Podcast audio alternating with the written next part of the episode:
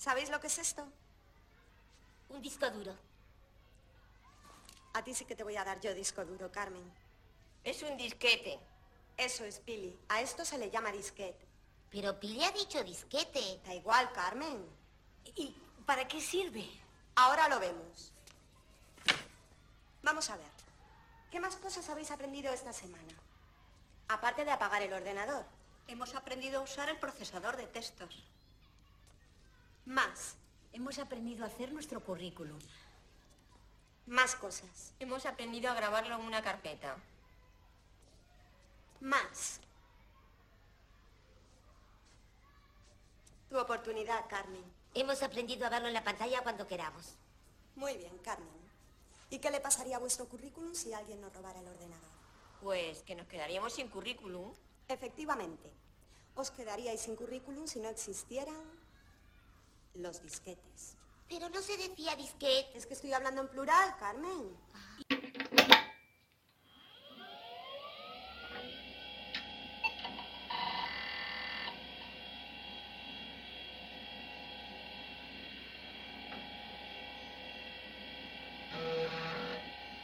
Bienvenidos y bienvenidas al MS2 Club.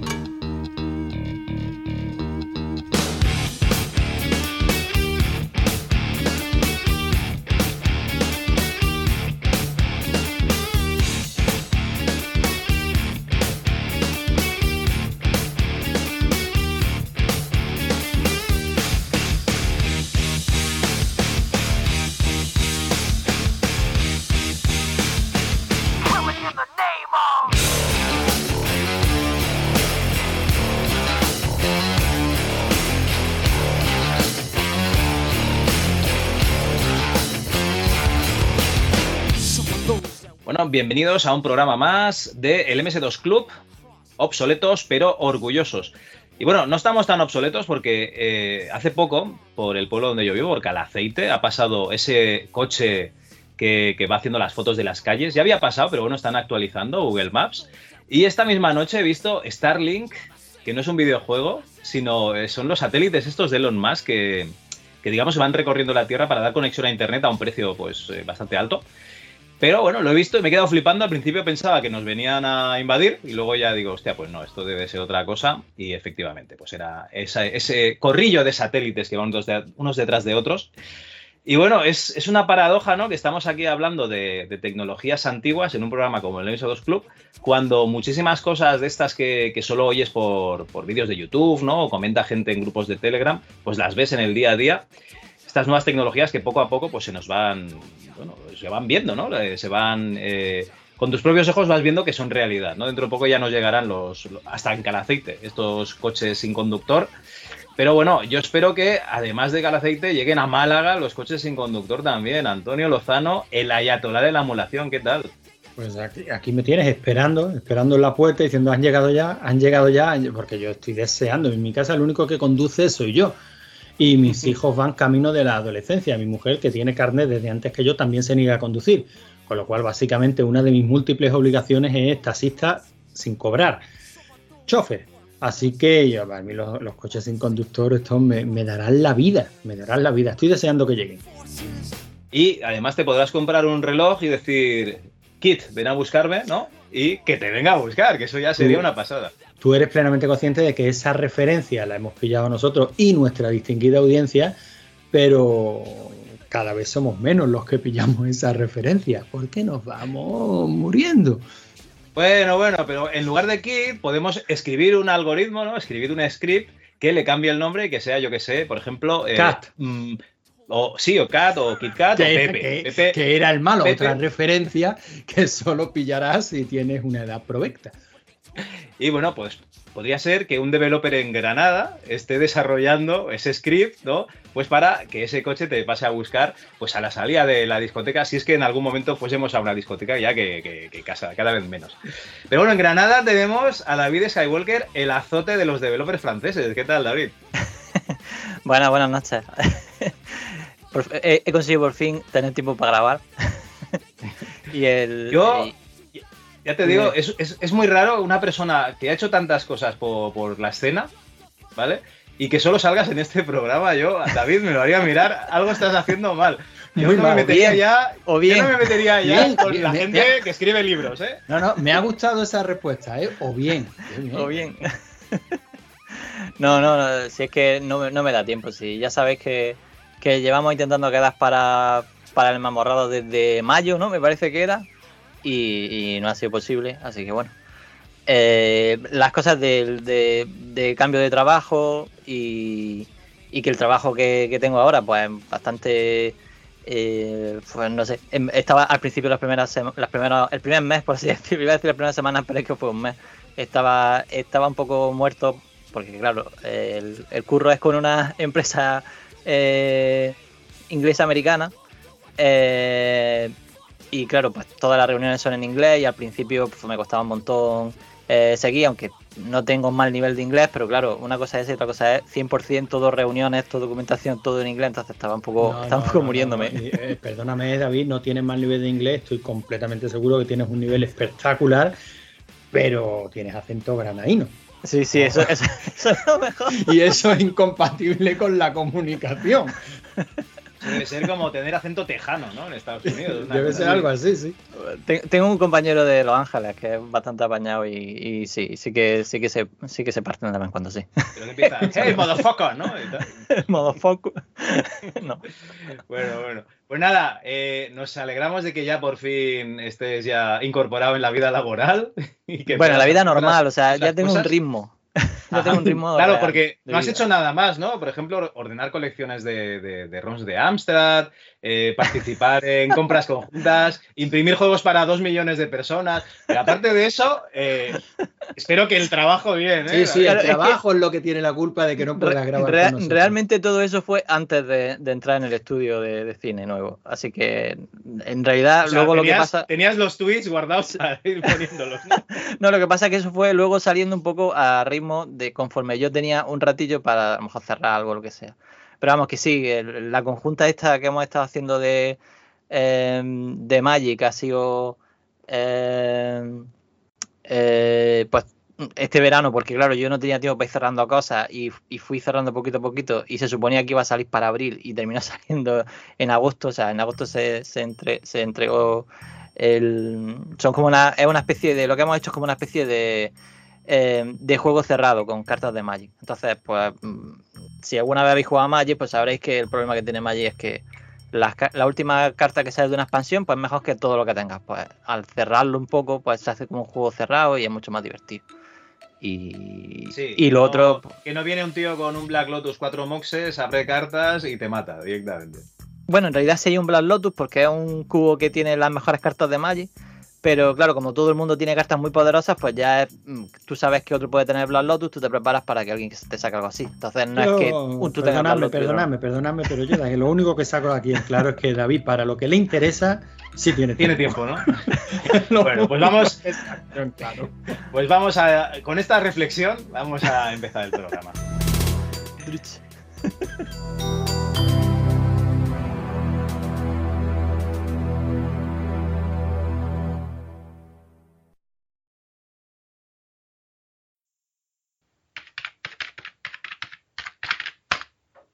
autoexec.bat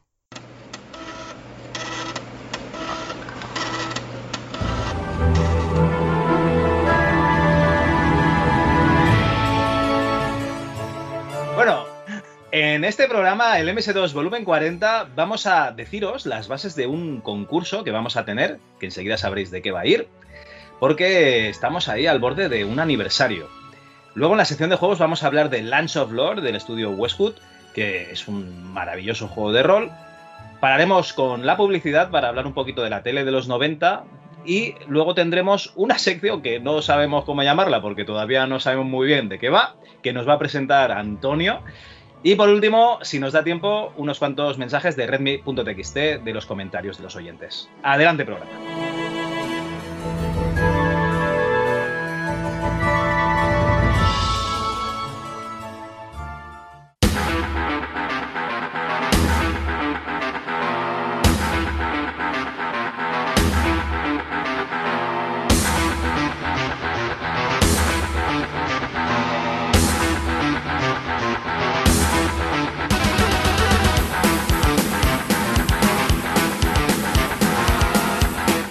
Pues eh, tenemos una exclusiva mundial y es que tenemos un concurso, Antonio, tenemos un concurso que tiene que ver con un videojuego, ¿no?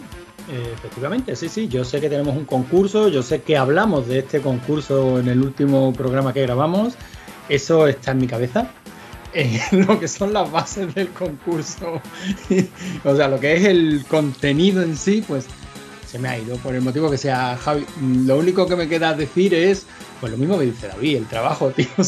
Yo voy metiendo tantas cosas dentro de la cabeza día a día que esto es como el cubo mm, al que tú vas echando agua para sacar fuera la mierda, ¿no? Si vas llenando el cubo, pues llega un momento en que bota.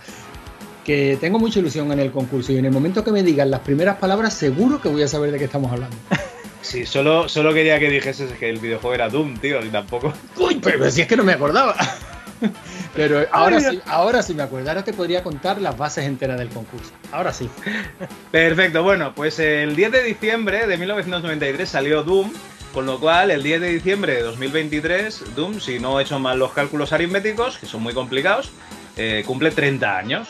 Eso quiere decir que es el 30 aniversario de Doom, que ya se ha celebrado en muchos sitios, pero nosotros lo vamos a celebrar cuando toca en el aniversario, el 10 de diciembre. Pues bueno, vamos a hacer un doble concurso. El concurso será eh, a dos niveles. El primer nivel es que nos habléis de vuestras experiencias con Doom. Eh, lo podíamos ampliar a otros FPS, pero bueno, por favor, mencionad a Doom, ¿vale? Y eh, nos enviáis un audio. ¿Dónde podéis enviarlo? Pues al mail, hola, arroba ms2.club, o nos lo podéis enviar por Telegram, ¿no? Si sois usuarios de esta plataforma, estamos en el grupo de, la Chus, en el grupo de MS2 Club, ahí nos podéis localizar.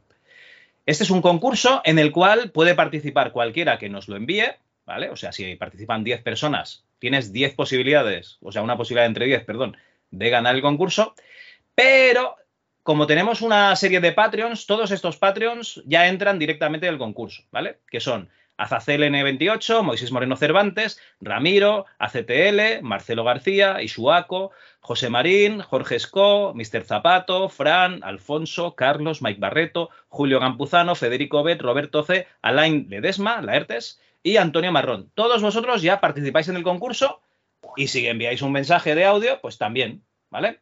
Sí, eh, nos comenta aquí eh, David que hay clases. Sí, bueno, hay clases, pero no su clase, es el pase express de Portaventura, que tú estás ahí eh, a punto de entrar y te adelantan por la derecha y llevas una hora haciendo cola, pues es eso, pero se lo han ganado. Están ahí apoyándonos, o sea que se lo han ganado. Vale, el premio de este concurso es el siguiente: una camiseta exclusiva del MS2 Club relacionada con Doom. ¿Vale? Hasta ahí puedo leer. ¿Por qué? Porque no está hecha la camiseta, básicamente. Pero básicamente es eh, una camiseta del MS2 Club que tendrá eh, la reseña del aniversario de Doom. Vale, este es un concurso. El siguiente concurso, este es ya de los que le gustan más a Antonio, es sobre programación de algo. Ya Antonio ya nos hizo sacar este concurso de, de programación de, de, un juego, ¿te acuerdas, no? De esto sí, sí te acuerdas. Hombre, hombre me, ah, acuerdo, vale, me acuerdo. Y de hecho me acuerdo también ya del segundo concurso. Ya te dije que solo ah. necesitaba el arranque, Javi, el arranque. Y, hombre, eh, yo creo que el segundo, el primero mola, por supuesto, siempre nos mola escuchar a los oyentes, siempre nos gusta escuchar su, sus experiencias, porque al fin y al cabo esto es un club y como club que es, pues aquí se viene a compartir experiencias, ¿no? Y esa parte me, me, mola. Espero que tengamos muchísimos audios, sobre todo porque nos encontramos el programa prácticamente hecho, ¿no? Escuchando, escuchando los audios de los oyentes. Pero el segundo, el segundo es que puede quedar una cosa muy chula, que básicamente lo que queremos es un mod de Doom. O sea, un, un mapa personalizado de Doom. No tiene que ser una cosa enorme, no tiene que ser algo espectacular, ¿no? Pero tiene que ser un mapa de Doom y tiene que aparecer el logotipo de MS2 Club dentro de, de ese mapa de Doom. Y no seáis cabrones y hagáis una habitación solo, ¿eh? Hombre, Que nos conocemos. algo, curraros, curraros algo. Eh, lo estuvimos hablando y sobre si permitir eh, hacer- hacerlo con eh, herramientas modernas y entendimos que sí, aunque ni tú ni yo sabíamos cuando lo hablamos, no sé si luego lo han mirado Javi, si existen eh, editores de mapas de Doom actuales, entiendo que sí, puesto que existen los motores GZ Doom, Chocolate Doom, entiendo que tiene que haber algún editor que, que facilite un poquito la, la labor. Aunque ya el editor de Doom que yo recuerdo de la época no era de lo más difícil de, de usar, precisamente a lo mejor por eso tuvo Bueno, el, pero para que no haya, que no haya dudas, para que no haya dudas, Antonio, o sea, el mod tiene que ser para el Doom antiguo, Sí, sí, pero se puede utilizar herramientas modernas. se pueden utilizar herramientas modernas, pero el mod tiene que correr en el, en El el de Doom MS2, ¿no? clásico. Efectivamente, en el Doom clásico. Porque sabemos que con un GZ Doom, por ejemplo, se pueden hacer auténticas barbaridades, pero ese mod no va a correr en el Doom clásico ni de coña, vamos, es que ni lo va a oler. De hecho, me he descargado eh, estos días uno de, de Indiana Jones, que es un boat que tú llevas a Indiana Jones, ¿no? En unas ruinas, en una jungla y tal, y la han modificado completamente. Está muy, muy chulo. Bueno, y hay otros como el My House, que lo tengo por ahí pendiente, que estuvieron en el grupo de la Chus dando la tabarra durante un mes con Eh, eh. spoilers. Y estuve un mes sin leer el grupo de la Chus, porque en algún momento lo tengo que jugar.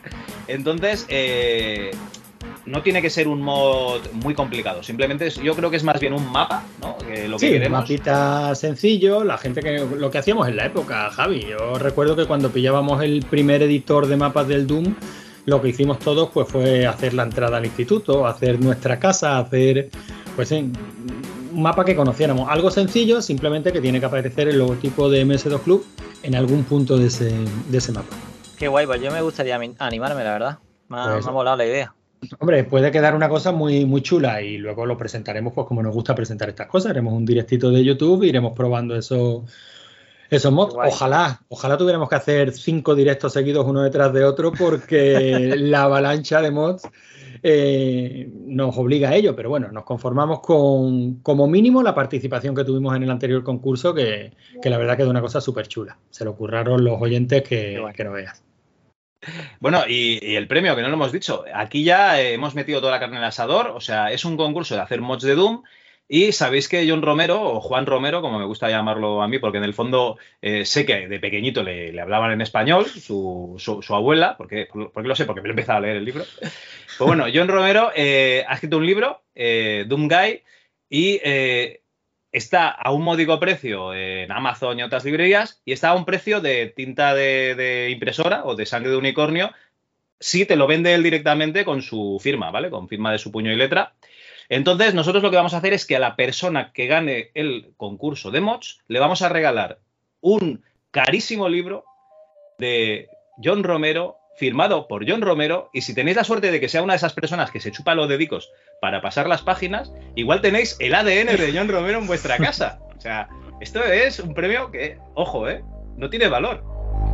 No, es un, es un regalazo, un pedazo de premio, hasta tal punto que tendremos que redactar unas bases sobre cómo vamos a... O sea, si lo que vamos es a valorar la calidad del, del mod en sí y, el premio es ese, yo personalmente no me atrevo ni me veo con la capacidad de valorar la calidad de- del mod. Porque luego siempre puede haber historias de... Claro, pues este estaba mucho mejor. Así que veremos si haremos unas bases que yo creo que sean justas para que pueda ser incluso con una votación de la gente que vea el directo, que decidan ellos cuál es el que está, cuál es el mejor, cuál es el más completo, o incluso si podemos establecer una serie de, de baremos a medir, ¿no? Una Eh, rúbrica, una rúbrica de lo que valoraremos, sí. Eso lo, eso lo podemos hacer.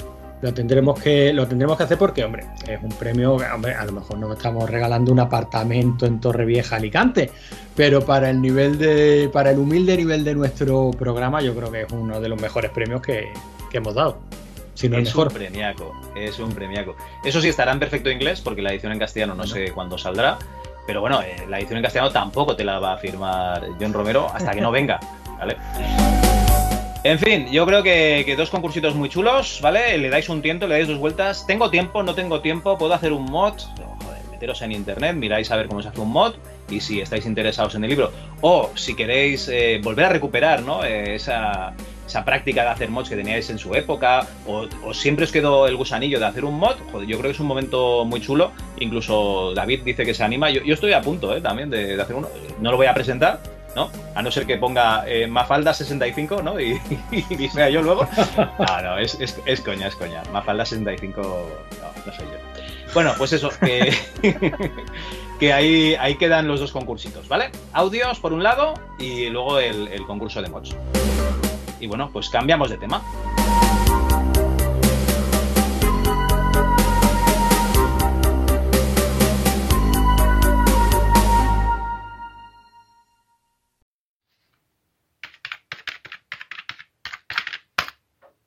Juegos.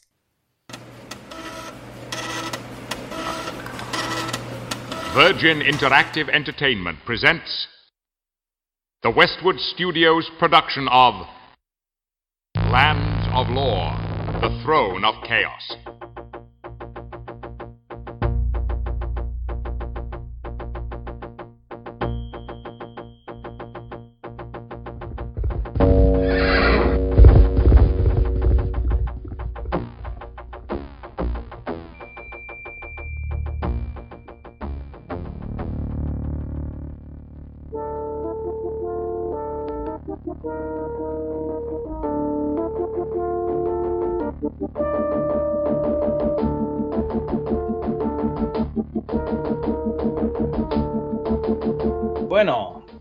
Tenemos aquí a David, que no es que haya venido porque, porque sí, sino porque le prometimos que íbamos a hablar de un videojuego de rol, si no, el chaval aquí no, no se presenta ni de coña. Y es que eh, tenía una cuenta pendiente, por culpa de David Skywalker, yo me compré una caja que tengo por aquí, del Lance of Lore 2, pero anteriormente me había comprado el 1, la versión en CD-ROM, que es la, la versión Talkie, es con voces porque en su día la versión con disquetes a mí no me funcionó en el 486 que tenía, que me parece que era Cyrix y me dio muchísimos problemas. El Doom se me congelaba, el Rise of the Tria también, este no funcionaba, el Maniac No funcionaba Mansion- nadie, ¿eh? Solo funcionaba entre 8 y 6. La ¿Entre de disquete- seis? Sí, la de disquete solo funcionaba entre 8 y 6. En 486 no le mm, ni en Pentium funcionaba. En No español. Yep. De hecho, Vale, bueno, vale, pues eh, te dejo seguir presentando y luego lo contamos. No, a, partir de ahora se me acaba de abrir un, un universo y empiezo a descubrir por qué no. Joder, ahora que le den por culo al juego. ¿Y ¿Qué pasaba? Vale, bueno, yo te cuento. O sea, eh, Lance of Lord tenía un problema de lo típico de. eh, eh, hacía una operación y esa operación eh, esperaba que la hiciera a una velocidad y si la hacía más rápido no llegaba a coger, digamos, el, el proceso correcto, ¿no? Por decirlo Hostia. sencillo. Sí, Entonces, es como problema- lo, que, lo que pasaba en el in the Dark, que cuando le dabas dos veces hacia adelante para correr, si el procesador es rápido no lo pilla, vale, vale. Efectivamente, pero eso pasaba justo eh, después de la presentación. Cuando cargaba el menú iba a leer los ficheros que tenía de partida guardada, eh, si los leía demasiado rápido, eh, se quedaba esperando a que los leyera. O sea, era como que tenía algún tipo de espera o lo que sea, y si los leía más rápido normal, pues nunca. O sea, se, que- se seguía esperando porque él todavía no llegaba al punto de voy a esperar a que esto termine. Y cuando ya había terminado. Estaba mal programado, vamos. Sí, entonces la cosa es que salió un parche eh, para, para versión de disque en inglés que arreglaba el problema. Pero claro, solo salió en la versión en inglés. Entonces realmente el juego de el Lord solo se podía jugar en 386. eh, en Pentium seguro que no. En 486, mm, según alguna vez me han contado, hay algunos 486 que, funcionan, pero yo creo que en los DX ya no funciona. Es decir, que a lo mejor un 486 SX sí que funciona, pero los DX no. Yo eso no lo he podido comprobar. Me hubiera gustado hoy haber montado el MS2, eh, o sea, el 486 que lo tengo aquí, pero no me ha dado tiempo.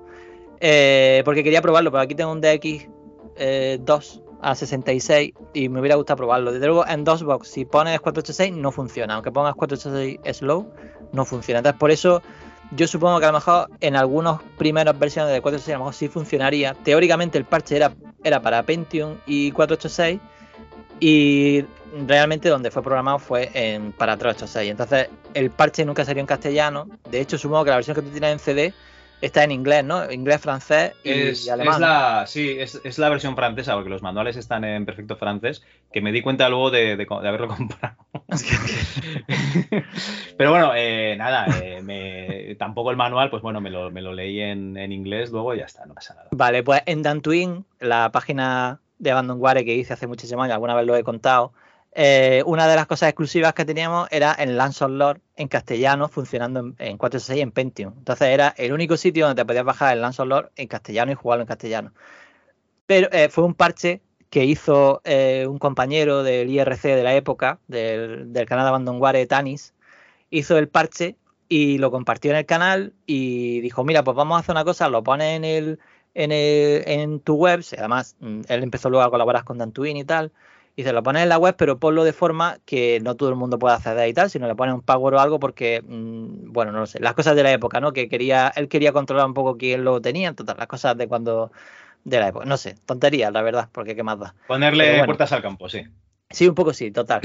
Eh, durante el juego, digamos que el parche salió en el año 2000, que lo estuve mirando porque estuve usando Archive para mirar en qué año salió el parche en castellano. Y, hasta, me parece hasta 2002, do- no, hasta 2004, espérate, hasta 2004 no, no lo puse de forma eh, abierta en Dantooine, digamos, en, en la web que te podías bajar el juego y te decía, bueno, pues este parche lo ha hecho Tanis y tal, no sé qué. La cuestión es que el parche tenía un problema. El problema, y por eso ahora os preguntaré si os- se ocurre por qué. Eh, el problema era que eh, tanto las ñes como los signos de exclamación y tal no se veían bien. O sea, se veían eh, con caracteres raros o algunos se veían, por ejemplo, con letras duplicadas. De hecho, un, un- un problema que, que- que tenía es que era que cuando usaba las ganzúas, pues no ponía ganzúas, ponía gancicas. Entonces era bastante gracioso leer gancicas. ¿Qué has cogido las gancicas? y, y no sé si ocurre por qué. eh, Porque tenía que hacía ocupar el mismo número de caracteres que Piclox. O sea, el parche, el parche ten en cuenta que, que Tanin no lo hizo de cero. O sea, mm, realmente, bueno, ¿se, se te ocurre a ti, Logarán, por qué puede ser de que los acentos salgan mal? Ni idea.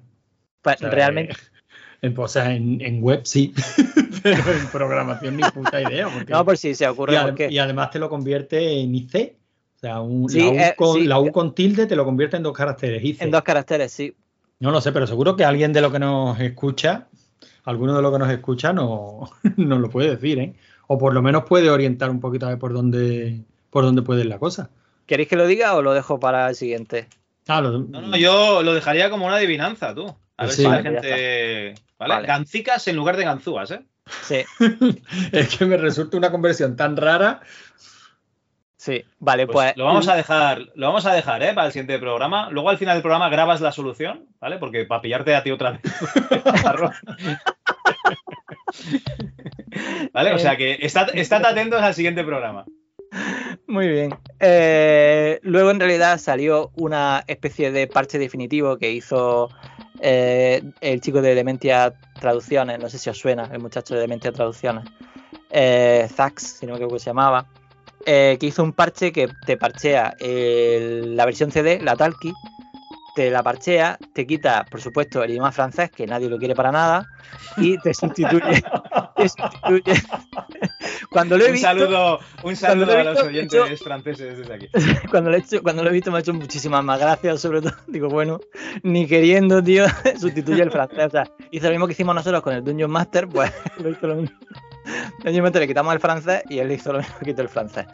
Eh, pues eso, con buen criterio, quitó el idioma francés de, la versión de CD y ese parche, que se llama parche definitivo Lancelot 1.3, que lo podéis encontrar eh, en, en- su web, pues sustituye el, el francés por el español y ya se puede jugar al juego con las voces en inglés, por supuesto, pero todos los textos en castellano y con acento. Así que está bastante guay. Pues bueno, ahora volvemos aquí a la introducción de- del juego, Lunch of Lore. Juego de Westwood Studios, 1993. Veníamos de una buena cosecha de, Westwood. Eh, teníamos el Age of the Beholder 1 y 2. Bueno, a ver, esta gente empezó anteriormente, ¿eh? o sea, tienen muchísimos juegos, pero los conocidos así de- del estilo eran Age of the Beholder 1 y 2, con esta vista en primera persona que te movías eh, entre cuadros, ¿no? En cuadraditos, como el Dungeon Master, básicamente. Y eh, esta gente también hizo, es que tienen barbaridades de juegos, ¿no? Dune 2, que luego sacaron los Command and Conquer, eh, la aventura gráfica de Blade Runner, o sea, Westwood hasta que fue absorbido Kirandia. por EA. Kiran- Kirandia, que además eh, sí, sí, que es de la misma época, ¿no? Que tenían un juego Sí. de estrategia en tiempo real, una aventura gráfica y un juego de rol. Y los tres, bueno, el Kirandia no le he dado. Los tres más o menos bien, ¿no? Entiendo que el Kirandia estaría bien. Hombre, Kirandia está David. El Kirandia, Yo no he jugado, ¿eh? no, visualmente- chulo, no, es, no es de lo es mejor, pero, pero está muy Pero es que todos los juegos de Westwood, es que el, el of Lord también, mm, mm, o sea, de calidad. es que son espectaculares. La producción que tiene que tenía esta gente no, no tenía comparación. Era Una Ellos querían hacer un Dungeon Master, Cal. O sea, su idea era hacer un Dungeon Master. Era... Ellos empezaron haciendo el, el- Sus primeros juegos mm, fueron para Epics, que fueron los de. Eh, eh, de hecho, fue un juego de rol de los primeros que, que convirtieron ellos- que hicieron ellos, que fue el Temple of Asai o algo así, que es también de. eh, parecido al Fantasy, que se ve desde abajo, tal. Los gráficos son muy sencillos porque es un Commodore 64 y tal, pero, pero bueno, ellos empezaron con juegos de rol y querían hacer una cosa parecida al Dungeon Master tuvieron la oportunidad con SSI de hacer los Eye of the Beholder y no sé qué les pasó con la tercera, que creo que querían hacer algunos cambios y tal, y al final montaron un chiringuito. ¿Sabes lo que pasa? Que eh, entraron en tratos con, Virgin y yo creo que ya sería una cosa de, Virgin, ¿no? Porque SSI no dejaba de ser una empresa que sacaba videojuegos a mercado. eh, Virgin también. Yo creo que, a partir de- de hacer tratos con Virgin la cosa se complicó con SSI y por eso se buscaron a esta gente que hicieron el Dungeon Hack y tal. Bueno, los del Veil of Darkness, que ahora no me acuerdo cómo se llaman, Horizon no sé qué. Y, y la verdad es que el Leo de Beholder 3 para mí es uno de los, bueno, el más flojillo. ¿no? Sí, es una cosa que nunca me ha, me ha hecho duda. mucha gracia. Bueno, eh, Lance of Lore, que luego nos vamos a meter en más detalle, que se parece muchísimo a un Eye of the Beholder. O sea, bebe directamente de un Eye of the Beholder, pero yo creo que lo amplía a, a meterle una historia, ¿vale? A meter una narrativa dentro. Bueno, en Lance of Lore somos un aventurero reclutado por el rey Richard, que en la versión tal que ya está que, que he jugado yo, está interpretada por Patrick Stewart, ¿no? aquí un guiño para los, los trekkies, para investigar, perdón, picar, picar, para investigar eh, cositas que, que está haciendo la bruja Scotia. ¿Vale? La bruja Scotia esta ha encontrado el anillo de Nether que le da el poder de transformarse en cualquier criatura o persona. De hecho, hay una escena en la intro del juego en la que parece Willow, ¿no? que es una bruja que se transforma en una bella Sí. dama y luego en un cuervo. Y, y bueno, pues eh, luego pues desaparece. Y entonces el rey Richard está ahí diciendo pues que vamos a tener que hacer algo y ya te da la introducción misma, te da paso, ¿no? Ya te hace una, una selección de personaje en la cual puedes escoger cuatro caracteres. Antes de meternos en, en la elección de personajes, decir que los gráficos, aunque son pixel art, le han dado un tratamiento de volumen que parecen que son como gráficos en 3D. Yo no sé si, si tenían algún sistema en el cual eh, les dibujaba los volúmenes y ellos luego lo pixelaban, pero no, es que no tiene nada que ver con, con cualquier otro juego de, de la época. O sea, es, es. Parece. Realmente parece un juego en 3D pixelado. Es una, es una pasada. Sí, sí, no, no, me refiero, además- no me refiero al- a, los monigotes del Doom, ¿eh? O sea, bien pixelado. Sí, Perdona, sí, perdona, sí. David.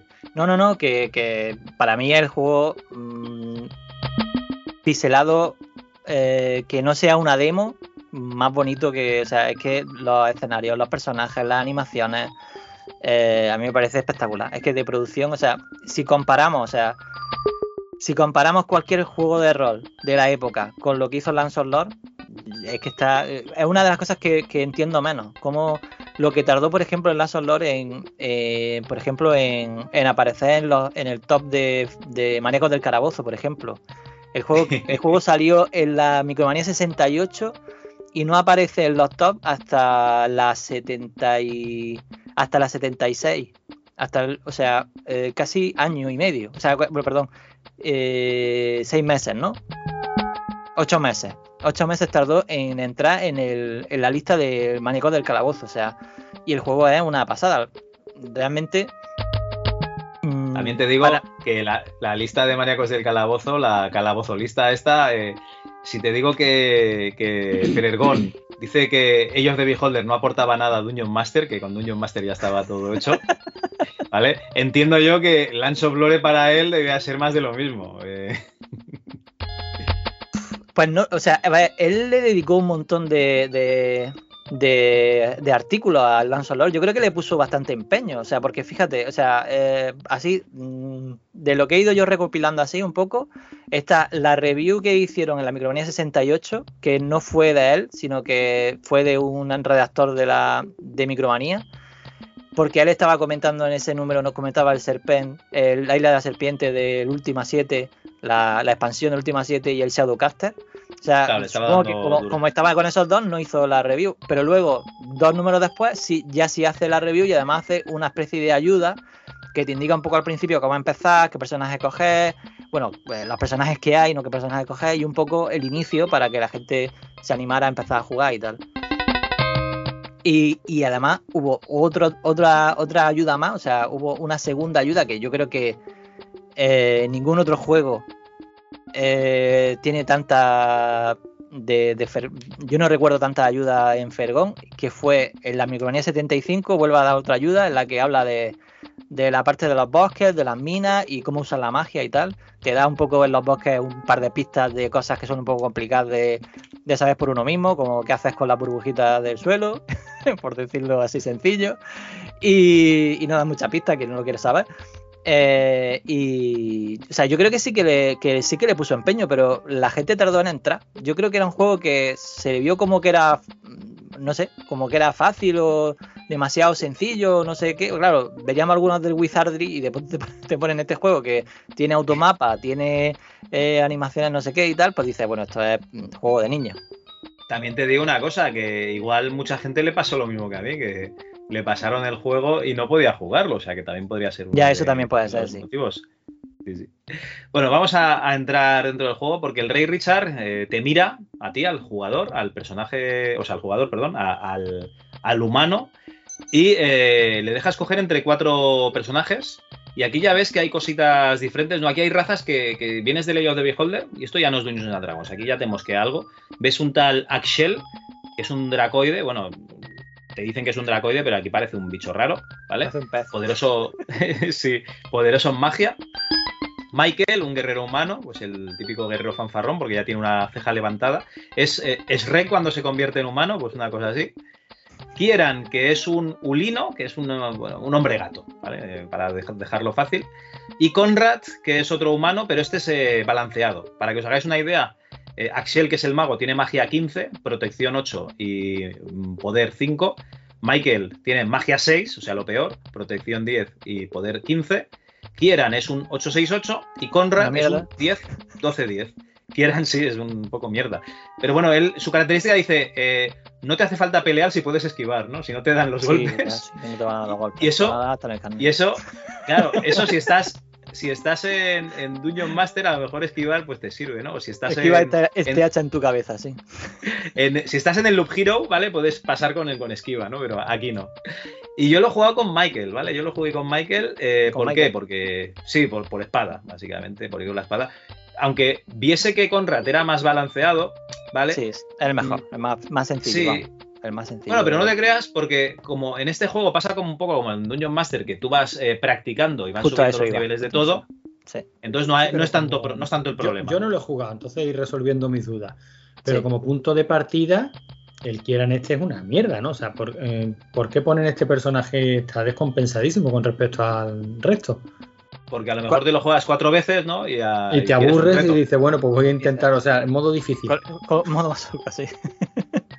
sí, ese era, ese era muy malo. Pero es verdad que tenía una cosa que, que de hecho no tienen los IoT Beholder, que es que eh, aquí era muy evidente el rollo de que si ibas practicando magia y tal, i- ibas subiendo las habilidades muy rápido.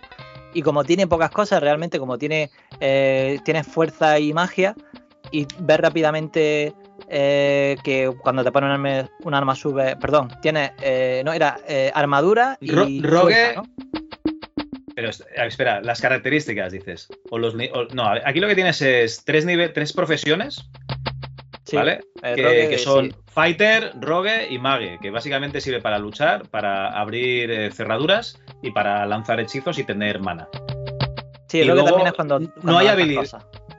Vale, sí, es verdad. Y luego no hay habilidades, o sea, tienes tres, tres profesiones. Sí, y bueno, ya eh, Might, no sé cómo, o sea, la, eh, digamos La lo fuerza, que te da la armadura la- y la fuerza, que es como... Y sí, y luego las profesiones, conforme, conforme vas haciendo magia, pues va subiendo la magia. Y la verdad es que es un sistema muy sencillo, logran que, que rápidamente ves cómo funciona. Es decir, que lo bueno que tiene este juego es que es muy... Rápidamente entiendes cómo funciona, no es un juego súper complicado con mecánica de Dungeon Dragon que tienes que saberte la regla de Dungeon Dragon Pero para que sepas que si el bicho te pega. Entonces lo que comentabas antes de que a lo mejor había un usuario, o sea, un jugador clásico que venía de un Wizardry que esto le parecía como muy facilón, muy para niños, parte de razón tenían, ¿no? Claro, ese, Bueno, ese era, por eso te digo, que es que. Pero aquí entras en, en la narrativa. O sea, realmente en Age of the Beholder, si te paras a pensar, eh, sí que tienes niveles, pero tú no controlas nada más que cuando eliges el personaje. O sea, tú tienes, tú tienes un. Vamos a poner eh, un ejemplo nefasto, ¿no? Tienes un mago, guerrero, ladrón. El mago guerrero ladrón tiene tres niveles que irán subiendo con la experiencia que tú tienes. Tú no controlas los niveles que suba. Cuando llegue a un nivel de o sea, cuando llegues a unos puntos de experiencia, te irá subiendo. Y punto. O sea, a, a partir de que haces el personaje, ya no controlas nada. Aquí, según lo que tú vayas trabajando, y ya entramos en el territorio última y en el territorio eh, Dungeon Master, si tú lanzas hechizos, subes el nivel de mago. Si tú lanzas, bueno, o en un Skyrim, ¿no? Un Morrowind, una cosa así. Sí. Si tú, si tú luchas, subes el nivel de guerrero. Si tú eh, lanzas flechas o eh, abres cerraduras, estás subiendo el nivel de, de rogue. Con lo cual, eh, tú puedes crear tu personaje. Bueno, al final del, del ni- o sea, al final del juego lo que tendrás es un personaje subido a tope, ¿no? Porque ya te interesa y porque Sí. vas a llegar, ya vas a llegar subido a tope. Pero eres tú el que elige lo que haces, no es el, el- el juego el que lo elige por ti, ¿vale? Y, y aunque tú subas mucho de nivel, no te sirve de una mierda porque los personajes, o sea, los enemigos van a ser muy, claro. muy, muy poderosos al final. O sea, que realmente eh, no subes tanto. De hecho, empiezas con una armadura que te protege 5 y llevarás una armadura que te protege 100, pero no, tú, no, no, tú notarás como que no te protege nada. O sea, como si llevases una hojita encima, básicamente. Como Adán y Eva, ¿no? que siempre los dibujan con la hoja de parra, pues exactamente lo, mismo. Por eso no te preocupes. Bueno, pues aquí hay una, una movida chunga y es que eh, te elige tu, mm, eh, tu rey, ¿no? Para, para que seas su campeón. Entonces ya empiezas a moverte por el. Te empiezas a mover por el, por el mundo, ¿no? Empiezas a ver que todo funciona como of the Beholder, te mueves por un, por un eh, escenario que es el castillo de Gladstone, eh, vas abriendo puertas, hablando con personajes, y aquí ya ves que sí que te deja hacer otras cosas como hablar con personajes. Eh, hay tiendas, ¿vale? O sea, ya, ya te van introduciendo cositas. Eh, los personajes te, te van contando la historia, ¿vale? O sea, aquí ya hay un- una narrativa. Y luego lo que tienes que hacer es, ir haciendo misiones y vas cambiando de escenarios. O sea, hay momentos en los que no puedes volver a escenarios anteriores. No es un mapa que va del nivel 1 al eh, 20 y tienes que pasar por todos y si quieres volver al 10 tienes que volver a subirlo todo. No, aquí no podrás volver, ¿vale? Entonces, el punto fuerte yo creo que es eh, sobre todo eso, la, la narrativa y la estructura que te da que estás viviendo una historia, ¿vale? No estás viviendo un, un mapa abierto y ya está, sino que te están contando una historia. Que si quieres, eh, David, entramos un poquito en, en la historia de lo que pasa Sí. con Rey Richard y Scotia. Pues bueno, el Rey Richard eh, es un tío así, pues con carismático y con barba, ¿no? Con la voz de, de, Picard, pero que eh, Scotia, pues lo envenena, ¿vale? Se disfraza de. Se disfraza con esta máscara que ha pillado, con este anillo, eh, y lo envenena, y entonces se queda como la. Como la bella durmiente, ¿no? Se queda ahí tieso en una mesa, hechizado, y hay una, una bruja, una consejera que es la Down, que lo que hace es que le pone como una especie de sello, ¿no? De, éxtasis para que no, no le afecte nada. Y cada uno de los consejeros pues tiene una llave para abrir ese sello. Y lo- nuestra misión será ir a buscar los ingredientes de, que curen a, bueno, el antídoto de, que cure a Richard. Y este antídoto nos lo darán en forma de, los ingredientes nos lo darán en forma de acertijo. Y hay dos maneras de pasarlo. Una es, eh, miras el acertijo y a ver si lo adivinas. Y otra es que hay un, un mapa que es un pantano en el cual hay un, un tío, que no recuerdo exactamente qué era, era como un brujo o algo así, que eh, por una módica suma de dinero pues te va interpretando ¿vale? Esos, esas adivinanzas. ¿No, David? Sí, te va, vamos, que básicamente tienes que ir a por él. Sí, son cuatro ingredientes que te vas a encontrar en el juego, pero que si no sabes lo que son, pues no sabes lo que tienes que, que poner en, al final o que tienes que coger cosas y tal. Sí. Y bueno, durante el camino te vas a ir encontrando personajes que te acompañan. Eh, aquí tengo apuntados unos cuantos. Tenemos a, a Timothy, que es un humano. Eh, bueno, digamos que es el, el, primer personaje que te encuentras que te acompaña. Podrás llevar hasta, hasta dos compañeros. Luego tienes a Bakata, que Bakata es como, como una especie de, de, de, golem de piedra con cuatro brazos. Y lo que mola es que puede llevar. Sí, sí, es una caña. Lo que mola es que el tío tiene magia y es, y es, y es un buen guerrero y puede llevar dos armas y dos escudos. Sí. Claro. Claro, dice. Claro, claro tiene, tiene, cuatro, tiene cuatro brazos, claro. Claro, claro. Luego tienes a, a Lora, que es una, una, chica que te encuentras por el camino y que te acompañará hasta que llegues a ver a, a un oráculo que hay, el Gradacle, que será bastante importante para los Lance of Lore. Y luego está Paulson, que es un humano, que es un guerrero, que, que, sabe también un poquito de magia y que será el que te seguirá acompañando. ¿Vale? Eh, yo creo que, si no me equivoco, no sé si hay opciones diferentes, pero acabas con Paulson y con, con Bakata, ¿verdad? Sí, teóricamente había un personaje más que no llegó a estar en el juego oficialmente, pero sí que están las animaciones del de, cuadrito, ¿no? De lo que tendría abajo. Que si no me equivoco era como la, no sé si era la princesa o... Eh, ya no me acuerdo, que, o sea, sé que es una muchacha con el pelo rubio y tal, no sé qué. Eh, Igual a Down. Sí, creo que sí, eso. Eh, están las animaciones en el juego de ella llevarla. Y teóricamente había un personaje que no iba a llevar y ibas a llevarla a ella durante un tiempo y tal. A mí, desde luego, el personaje que me parece súper roto, el, el golem, que, me, que, que, es realmente más poderoso que el propio personaje principal que lleva el jugador, porque... que va, que va, que va. Cuando subes de nivel es un, es un mierdecilla, Bacata. Pues eh, aquí, hay, aquí hay una historia. O sea, si os acordáis, en ellos de Beholder o Dungeon Master, cuando le dan caña a un personaje tuyo, eh, aparece una calavera y luego lo tienes que acarrear y resucitar. En cambio aquí, cada vez que un personaje llega a nivel cero de salud, o sea, no llegan a menos uno, siempre es el truquillo es que llegan a cero, ¿vale? Eh, están inconscientes. Entonces tú los puedes curar con un hechizo de curación y vuelven a la lucha. Vale, esto está muy bien porque, eh, por ejemplo, si te envenena un personaje, va perdiendo salud, entonces dejas que se muera o que se quede inconsciente y, y, entonces se le va el veneno y lo curas y ya está. Y así no gastas pociones de, de curación de venenos. Eso está bastante chulo.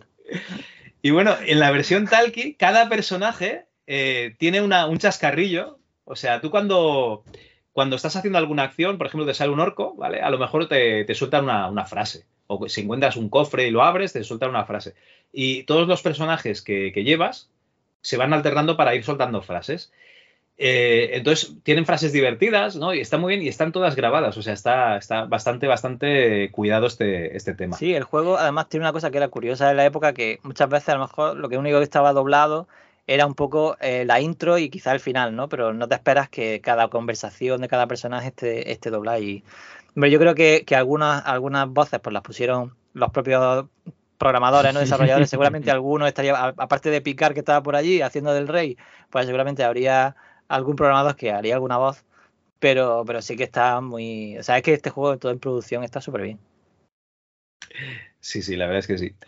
Vale, diferencias con ellos de Beholder. En ellos de Beholder teníamos un, un, un, esquema de nuestro personaje en el cual nosotros colocábamos los objetos que llevaba, los objetos personales como puede ser un escudo, una armadura, unas botas, etc. Aquí también. Lo que pasa es que el inventario, en lugar de ser individual por personaje y tener un peso ¿no? que, que, te, que, te, que, te, limita, aquí es una barra eh, abajo que tú vas poniendo los objetos que vas recogiendo allí y que, eh, pues no sé cuántas posiciones tiene, porque no las he contado, pero a lo mejor tiene 20 o así. Y cuando se llena eso, ya está, ya se ha acabado. Lo que pasa es que te las ves putas cuando tienes que ir a buscar un objeto. Normalmente tienes que, por ejemplo, quieres cambiar de armas, ¿vale?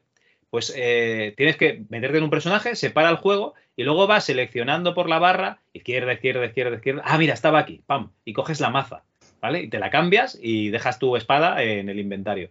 Es un poco, un poco mierda, ¿no? Pero bueno, no. Lo que está bien es el concepto este de que no te tienes que preocupar por el inventario individual de, de cada personaje, pesos y tal.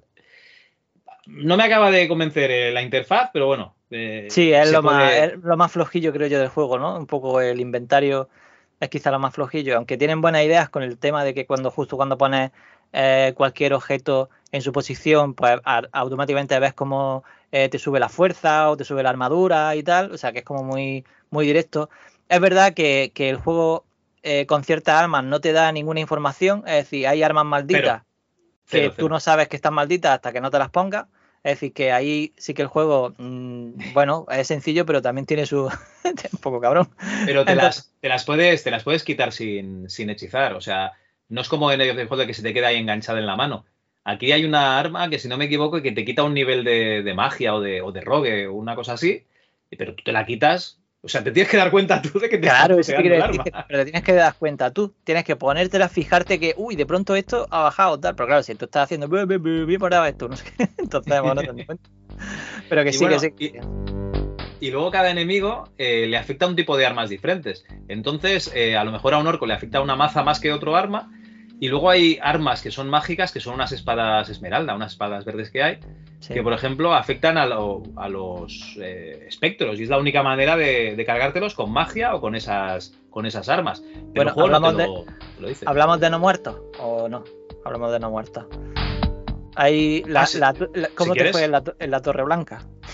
La Torre Blanca, vale, eh, este juego es el típico juego que tienes que grabar y rezar, ¿vale? es Safe and Pray. Eh, La Torre Blanca empiezas a- luchando contra Amazonas, haces un estropicio ahí de pobres muchachas que te están atacando y eh, subes una planta y dices, "Bah, me saldrán más Amazonas, una mierda. Te empiezan a salir espectros, que los espectros hay de dos tipos y los dos te putean. Cabrones y lanza. muy cabrones. Sí, hay, hay hijos de puta y grandes hijos de puta. Te lanzan unas culebras mágicas que te dejan atontado y además atraviesan las paredes y te pueden estar atacando. O sea, tú sabes la típica estrategia de estos juegos, Antonio, ¿no? Sí. Tú te metes en un rincón con tres paredes que te protejan Claro. y, Empieza- y- y empieza que el baile, empieza el baile. Empieza el baile, empieza Pues aquí- aquí-. Aquí no, aquí haces eso y te vienen por delante y te están atacando los de los lados y los de detrás y tú no los ves porque están detrás de la pared. Detrás de la ¿vale? pared, claro.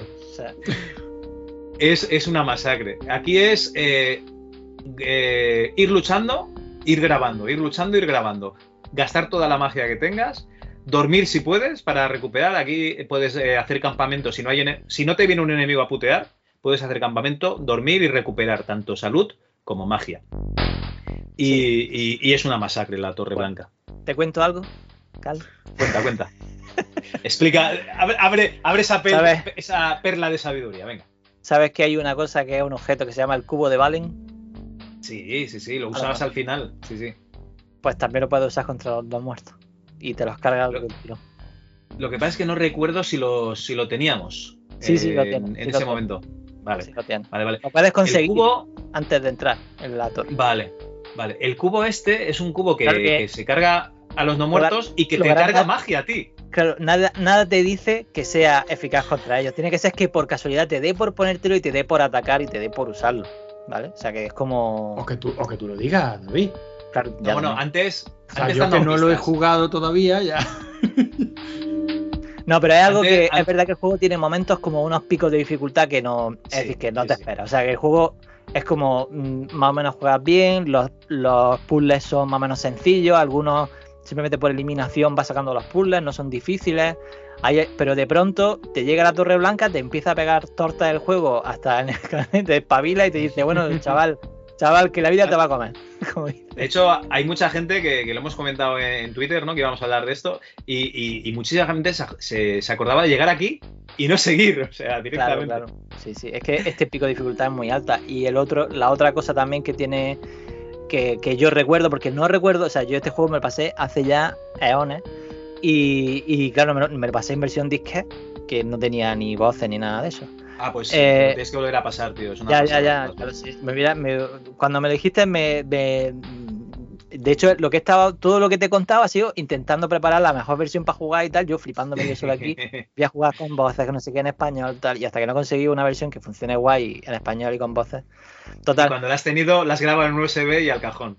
No, no, no, sí, he empezado a jugar, he empezado la partida. Voy por el Ah, vale, bosque, vale, bueno, estoy empezando. ¿Qué- vamos, qué- tampoco- ¿Quién has, quién has escogido? ¿Quién has escogido? Pues no he cogido a Conrad, que o sea, el, El balanceado, vale. vale. el balanceado, es que el, el- no sé, era el que llevé la otra vez. La verdad podía haber escogido al, al ninja, al, al rogue, pero bueno, por hacerlo un poco más complicado, pero tampoco tengo ganas de, de suicidio. Total. Sí, eh, Bueno. lo otro que, que sí que recuerdo perfectamente, aparte de la torre blanca, es el ácido. El ácido que te quema la armadura. La armadura, tío. Yo sabes cómo jugué. Hay, hay enemigos que luchas contra ellos y de vez en cuando te lanzan ácido y te quitan la armadura. Y yo jugué quitándome la armadura yo directamente y luchaba sin armadura. No, no, no, sí, Claro. Antonio. Pero luego te das cuenta de que eres igual, o sea, te hacen el mismo daño con armadura que sin armadura. Por Bueno, eso digo que el juego está chetado. Te, te hacen, te hacen más crítico Vale. realmente. O sea, la, la cuestión, lo galán, es que el ácido, cuando te lo tiran, te lo tiran a la armadura. Entonces la armadura te está quitando vida, a no ser que te quite la armadura. Entonces tienes dos opciones, dejas que muera y eh, pues eso, te, te no, dejas no. que muera armadura, o le no, quitas no, la no, armadura y te empiezan a hacer críticos hasta que no, también. no. La armadura desaparece. O sea, si te echan el ácido este, te quedas sin armadura. Y sigues luchando sin armadura. ¿No te, no te Y- vida con la armadura?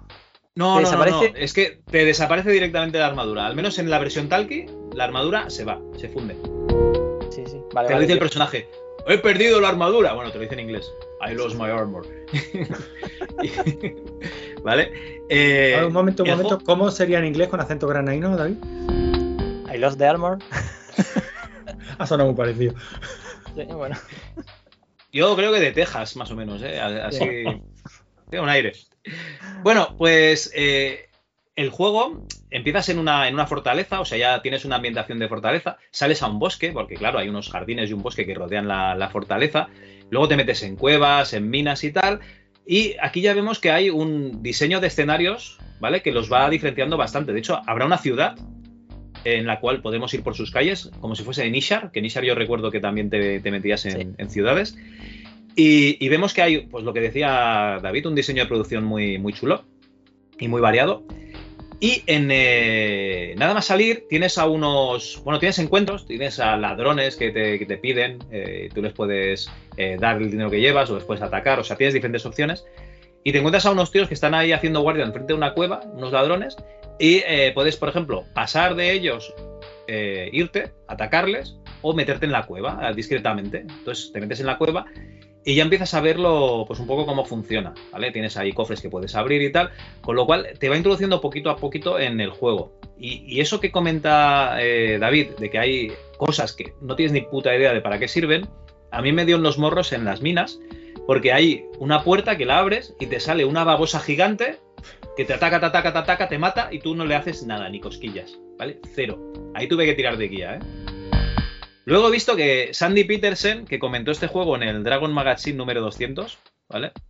Eh, lo que dice es que se puede esquivar. O sea, lo esquivas, te Sí. vas y vuelves. Y el scripting está hecho que ningún diseñador de- del juego se, se- se dio cuenta de esto y pensaron que era imposible esquivarlo. Y te encuentras a personajes y dices, ¿qué ha pasado con esa criatura? ¿Y ya la has matado? ¿Vale? O sea, te dan por hecho de que la has matado. Vale, pues hay un objeto que tienes que utilizar que lanza un hechizo de ataque y si no lo usas no, no- es imposible matar a esta criatura, con lo cual ya te dan información de que hay objetos que tú no sabes qué son pero que te pueden valer para esto. Sí, es que el- el- el- lo de esquivarlo me suena. O sea, me suena mucho eso de tener que dar una vuelta para que no te pille y tal. O sea, puede ser que a lo mejor lo hice, no, no lo sé. Pero me suena la historia así. Bueno, lo- los, los hechizos, tienes hechizos de ataque y de curación, tienes el gel, ¿no? De toda la vida de curar. Luego tienes, pues, lanzas rayos, lanzas eh, eh, proyectiles, eh, lanzas una especie de, de- de- no sé, una niebla de muerte, una cosa así, y puedes lanzarlo en diferentes niveles. Según el nivel que lo lances, pues gastas más maná y es más efectivo, o gastas menos.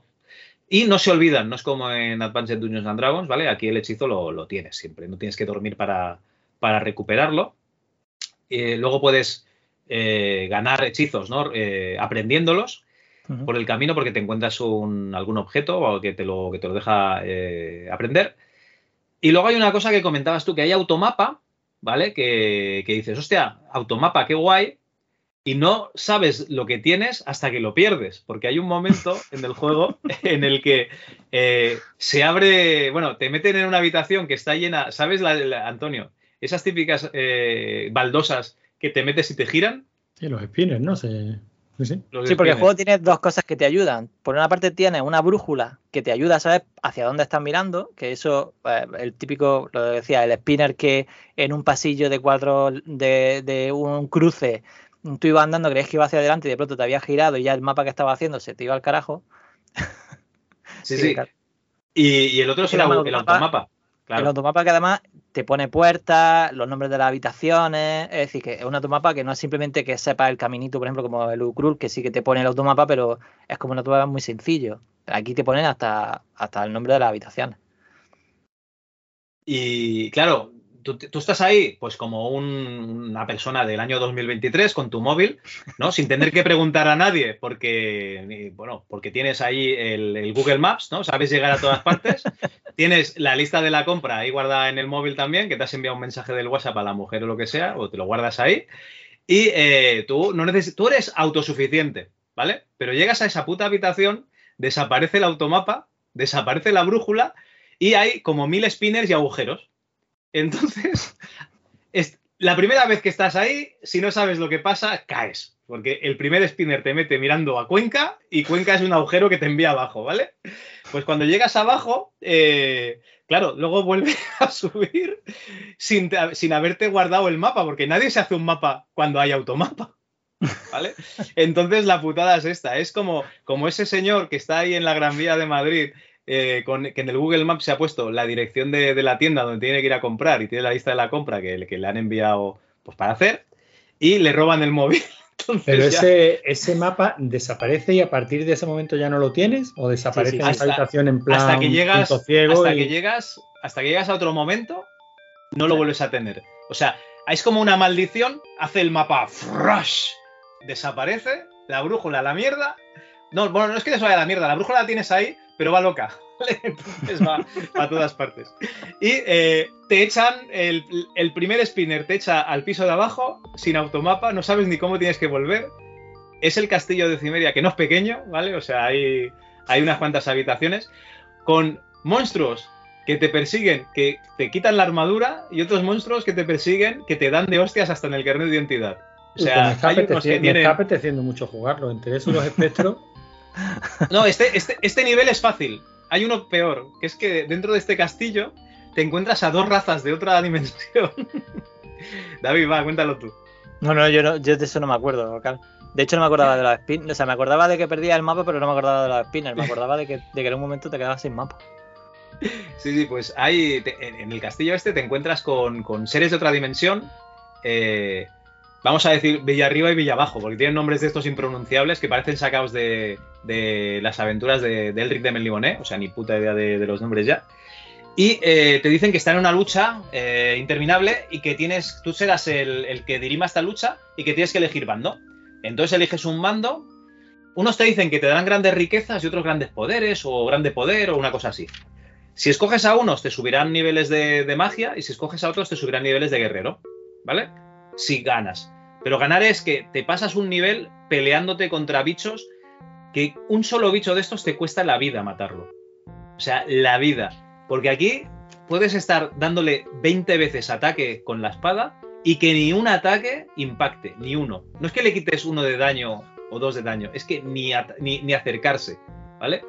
Entonces esto es bastante, bastante jodido. Eso sí, cuando, lo- cuando te cargas a todos los bichos que hay en el, en el escenario, en, ese, en esa planta, te dan tu recompensa. Y puedes seguir otra vez a, a jugar eh, el resto de la aventura. Bueno, David, ¿tú te acuerdas cómo se acababa esto o no del, del Lance of Lore? El enfrentamiento Eh, con Scotia. Eh, Con un bicho enorme. Pero no Bueno. me acuerdo. Eso lo, eso, lo, eso lo podía haber adivinado yo. no me acuerdo. Qué va, qué va. Yo me acuerdo de, la- pues- de los momentos que me traumatizaron, que fue los ácidos, la Torre Blanca. Claro, Por eso es lo quiero jugar otra vez, es- porque para, porque, para, porque para mí casi era como volverlo a jugar. Es que solo me acuerdo de eso, de tengo los flashes, sí que fue de, además de, eh, de los primeros de juegos que, que, que pu- que pude jugar. Pues nada, el 486. eh, entonces es recomendable, ¿no? Sí, sí, yo, o sea, yo lo que pasa que empecé por este, pero no sé por qué alguien me lo pasó o lo que fuera. eh, para mí fue como una, de pronto, uy, ¿esto qué son? Estos juegos, tal, no sé qué. Empecé a, ver- a leerme eh, las secciones de Maníacos del Calabozo hacia atrás. O sea, desde donde salió esta micromanía más o menos hacia atrás empecé a leer. Encontré los últimos, un amigo tenía los últimos, empecé a jugar a los últimos. Y luego me puse desesperado a buscar los Mitas Magic en castellano, no, estaban por ningún sitio. Y, y de ahí fue un poco. O sea, yo eh, empecé con. Sí, yo creo que este fue el primer juego de rol que yo jugué. Es que estoy haciendo memoria, yo creo que sí, que fue de, lo- el- de rol, rol, rol, rol, yo creo que sí. Sí, el Heroes of the Lands, ¿no? Sería el primero, alguno no. de estos. Bueno, ese sí, pero ese, Ese no ¿no? cuenta. Ese, ese lo- no entendía nada, le puse el dedo y lo, y lo devolví al disco. O sea que ese, Sí, sí. no- Veo, ese fue- veo que la versión de Amstrad era parecida a la de PC. Sí. es que era, era un juego muy. Yo que sé, hombre, si sabes lo que estás jugando y tal, y a lo mejor hubiera tenido más edad, pero con la edad que tenía no me he enterado de nada. Yo básicamente con el. Con el of Lord fue el primero que, que- jugué. Y el igual que también. La verdad es que mm, le pasa mismo también al Dune 2. Con el Dune 2 fue el primer RTS así de estrategia que, que también jugué. Sí, lo que pasa es que Dune 2 yo lo he intentado jugar otra vez y se me, se me antoja muy lento. O sea, para mí es demasiado lento ya. Yo yo escucho la, escucho la unidad, música del unidad. 2 y me da igual todo, es que me encanta, tío. Ya, Ya, ya, Sí, sí, sí. No, y, y- y los gráficos, los gráficos también son espectaculares, ¿no? Porque tenía la las animaciones de, de cuando perdían un tanque y tal. Pero Dune 2000, tío. Yo a día de hoy, si tengo que escoger, Por cierto, chulísima la banda sonora en MT32 del, del juego. O sea, me parece. O sea, yo, evidentemente, en su día. O sea, en la versión de disquete solo se puede jugar si pones, digamos, el, el MIDI. Si pones MIDI, solo tienes sonido MIDI, no tienes voces digitalizadas ni ni animación ni nada. Solo tienes los efectos con MIDI que usan los, eso, los instrumentos MIDI para hacer ping, ping, ping. Ya está. eso es lo que tienes. Y claro, o sea, en la versión de disquete o tienes MIDI o tienen la música de la Sound Blaster con efectos digitales. Pero no tienen las dos cosas. Y la versión de CD, la versión Talkie, sí te permite tener eh, la música MT32 o, MIDI y los efectos y las voces por la Sound Blaster. Y eso está bastante guay. O sea, yo cuando vi que se podía hacer esa combinación, que yo creo que es la combinación la, la buena, eh, funciona. O sea, la banda sonora es espectacular. O sea, tiene. mm, Me encanta, o sea, está súper bien hecha, no se te hace pesar. Eh. No sé si la has escuchado, bueno, la habrás escuchado mucho, digo yo. Si la ju- jugaste en, en, en CD-ROM, ¿cómo CD, lo jugaste? CD. ¿Con, ¿Con MT32 o con.? no, no, yo lo, Sound Blaster. lo, jugué, lo jugué directamente del CD. Pero. eh, ah, pero en el La, ah, ordenador. la- la música, perdona, perdona, la música, la música, o sea, las pistas de audio del CD eh, me venía en, en Sound Blaster, Sound Blaster, perdona. Con Sound Blaster, ¿no? Pues. No, si yo, yo puedes- no tengo, no tengo un Roland aquí. No, pero lo puedes jugar en dos voz con el Munt. Sí, ese. sí, sí. Sí, sí, lo puedes jugar en dos box. Lo que pasa es que este lo quise jugar aquí en el PC. De hecho, Sí, sí, me iba sí. haciendo fotillos, ¿no? De, porque la verdad es que tiene mogollón de escenas y animaciones que están muy, muy, muy chulas. Muy, muy bien. es espectacular. Es que, lo, es que fíjate, es que lo comparas con el IoT Beholder, que son siempre los mismos cuatro muñecos haciendo animaciones, pac, cac, cac, cac, y ahí que salen animaciones que, no sé, yo recuerdo acá de una muchacha o algo así, que la recuerdo así como, no sé, es que tengo flashes de, de escenas que me dejaron flipado. Pues nada, eh, Antonio, te lo recomendamos, ¿eh? Bueno, yo ya cuando lo estaba jugando y daba la lata con él, ya me lo apunté para la lista de la jubilación. Otro más. Otro más. Ya, ya calculo que los primeros 10. Yo espero tener una jubilación larga y fructífera los primeros 10. Si alguno, Bueno. alguna vez quieres jugar alguna parte de Dungeon Master, que ya sabes que os he dado el coñazo con el Dungeon Master, No, Dungeon Eh, Master lo empezó, ¿eh, Antonio? Sí, Ya, sí, ya lo sé, ya lo empezar- sé, ya lo sé. íbamos a hacer unos mazmorrados y lo, y lo tomé con ganas incluso. Yo ya no por- me acuerdo. ¿por dónde te quedaste? Pues te, te digo, me parece que problema, bajé claro. un par de niveles o sea, y poco más. Y- Bueno. Si es que no, no me puse mucho, vamos. No. Sí, ya, bueno, y la, la segunda o la tercera vez que lo empezamos, acuérdate que, que cuando hicimos lo de rolear partidas de Dungeon Master en el foro, en el antiguo foro de Marcianitos, ahí también lo empecé. fase- Sí. de De fase bonus. Sí, eso fue de fase bonus. Sí, sí, que encima eligió David y eligió el, el Dungeon Master, claro. Claro, y ahí, Claro, nos una quedamos, obsesión. eh, ahí nos quedamos, no avanzamos. Es que el juego de mi. Es que yo cuando lo jugué, o sea, me pareció como subir un nivel del Lance of Lord, porque para mí es como un poquito más. Eh, realmente, evidentemente, el Lance of Lord mucho más detallado, mucho más tal, pero el Dungeon Master tenía cositas que, que hacen. El Dungeon Master tiene lo que no se ve. El motor del Dungeon Master es lo que, lo que mola. No, lo- no lo que se ve. Bueno, Claro. eh, chicos, que hay, que hay más gente que, que quiere opinar del, del Ancho of Lore. Lo hemos puesto en Twitter. Y aquí tenemos comentarios de la gente, ¿vale? Preguntábamos eh, si lo jugaron y si tenía alguna anécdota sobre el juego. Y aquí del contar sexto dice, sí me lo pasé y me gustó mucho, pero aparte de eso nada más. Recuerdo un tráiler de su segunda parte que me flipaba, pero nunca le di. Pixel para, mí, Gordo. para mí, por ejemplo, en la, ya, que, ya que la has nombrado, la segunda parte eh, me parece que ha envejecido peor que esta. Esta se ve muy. Porque O sea, porque el Lancelot se ve muy bonito. O sea, tú lo ves hoy día y dices, tío, qué bonito el juego, qué bien hecho está, qué, qué gráficos tan, tan, tan guapos. Y ves el 2 y dices, madre de Dios, con el FMV este feo. Sí, es el cambio de, de tecnología gráfica, sí, sí.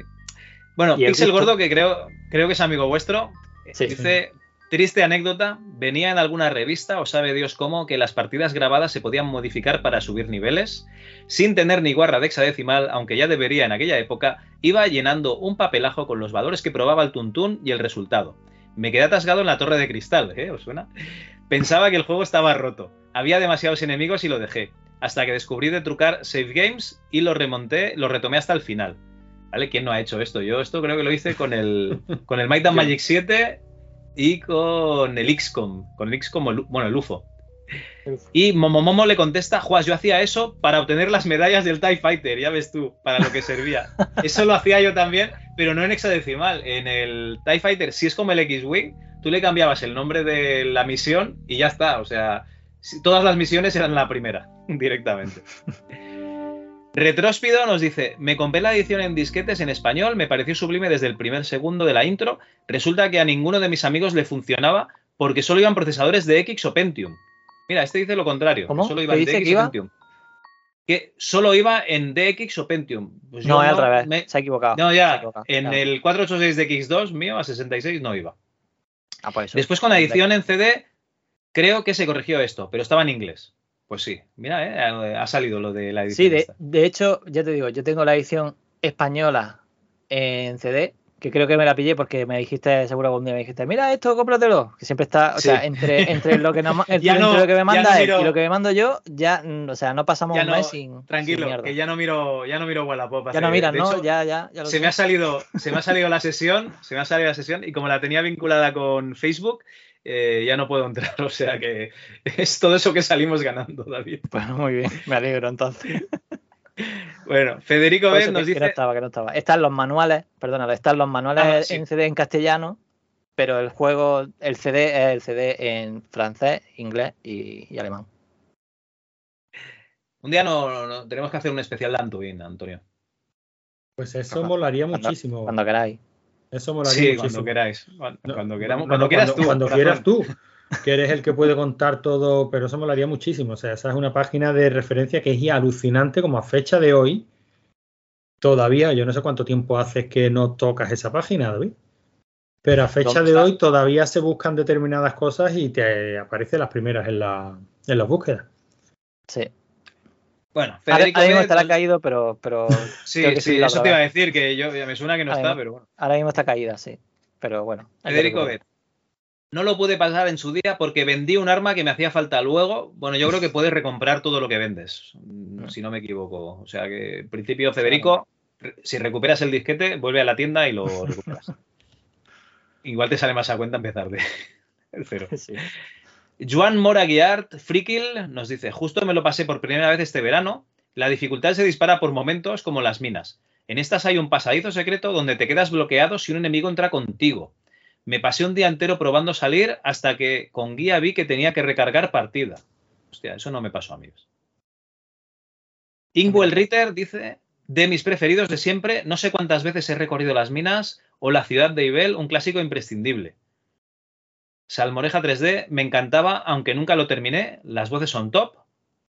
Deca Black, sí, y la parte de las minas es bien jodida.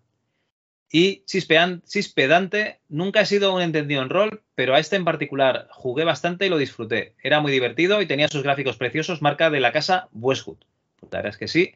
Sí. Y eh, se me quiere, o sea, no me quiero olvidar de, de Ingwell Ritter, de este comentario de la ciudad de Ibel, porque eh, resulta que estás esperando que, pase algo, que es que, que, que asedien la ciudad de Ibel, llega un asedio, entonces asaltan las tropas esta ciudad por la que tú puedes caminar por las calles, ¿no? Y vas luchando contra enemigos. Pero es que te metes en un pasadizo por el que han usado para, salir de la ciudad y te encuentras ahí que están eh, haciendo una especie de, de- de- de confabulación, ¿no? Contra, contra el reino. Y te encuentras un personaje que tiene un objeto que me mola muchísimo, David. No sé si lo recuerdas. El guante. ¿Qué va? No me acuerdo, tío. El, el guante lanza un hechizo que empuja los enemigos hacia atrás. Ya está, o sea, empuja a los enemigos hacia atrás. Pero luego lo necesitas porque hay unos enemigos a los que no les puedes hacer. O sea, que los necesitas mover, ¿vale? O sea, que no, no es baladí. Está, está muy, muy, muy chulo, ¿no? Es un puzzle que está muy bien. Bueno, y estos son los, los comentarios que nos han dejado. ¡Ay! ha entrado uno, David Saavedra. Lo he jugado y terminado algunos años después de que se editara. Ya no recuerdo nada de él, lo volví a empezar hace un par de años, pero no he seguido más allá de las primeras minas al salir del castillo. Mi corazón y mis recuerdos están más con Waterdeep y con Darkmoon. Pues nada, David, no pasa nada. El criterio, ya sabes que cada uno tiene el suyo y el no suyo. pasa absolutamente nada. Y, y bueno, pues eh, no sé. Yo creo que con esto ya casi estaríamos de, de hablar de Lance of Glory. No sé si nos hemos dejado alguna cosita, David. No, yo. La verdad es que a mí. mm, Lo que más da más ganas de jugar, así que. Porque me, me he dado cuenta que no me acuerdo de muchísimas cosas, así que yo quería que, que me iba a acordar de, de bastantes más. El final no me acordaba, por eso tenía muchas ganas de jugar, pero. Te has el- acordado de muchas cosas, ¿eh? De hecho, el final, el final es un poco como el Dungeon Master, que tienes unos objetos que tienes ahí que, que hacer cosas con ellos.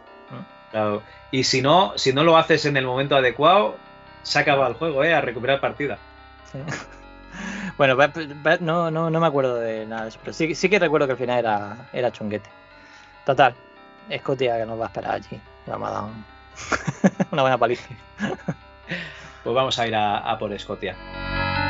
De hecho, bueno, también contás que el juego no es muy largo. O sea, el juego se puede terminar en menos de 15 horas a lo mejor o algo así. O sea, no tiene, no es muy largo el juego. O sea, si os ponéis en un par de semanas así a rato se, se puede pasar fácil. No es un juego muy largo, no es un juego de meses como el Ukrul ni los Might and Magic que, que son muy largos también, o los Bartail, todo eso son mucho más largos. Este es un juego muy eh, directo, con una interfaz sencilla, con gráficos bonitos, con una historia, bueno, no es la historia, no es la narrativa de envolvente, pero es una, pero teniendo en cuenta que casi todos los juegos de rol de la época eran eh, salva a la princesa y o, o directamente pues, te contaban una cosa súper larga en el manual y luego no había nada en el juego sobre lo que estaban contando en el manual. Entonces, Básicamente eso, sí.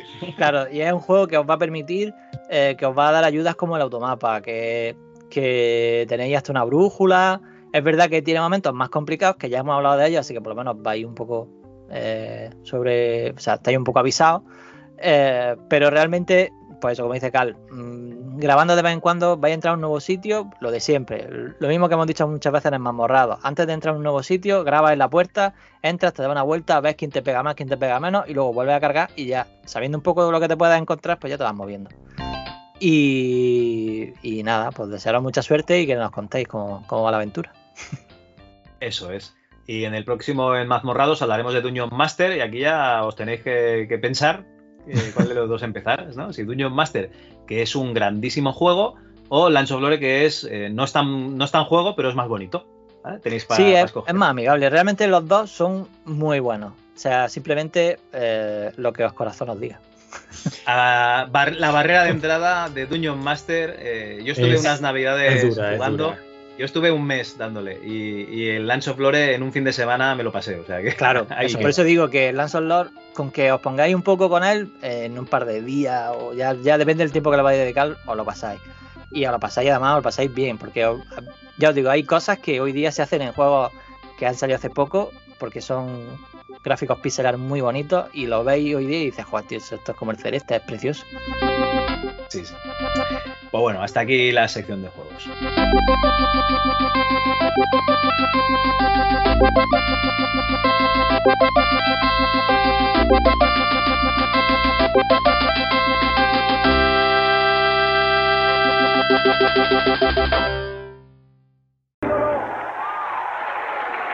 En el fondo, fueron unos privilegiados.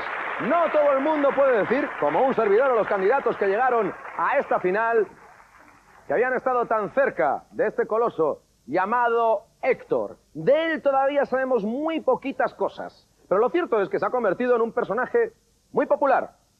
Como homenaje a todos sus seguidores, me gustaría que una vez más, al acercarle este micrófono, Héctor nos dijese alguna cosilla, cuando quieras. Soy Héctor. ¡El gran Héctor! Señoras y señores. ¡El gran Héctor!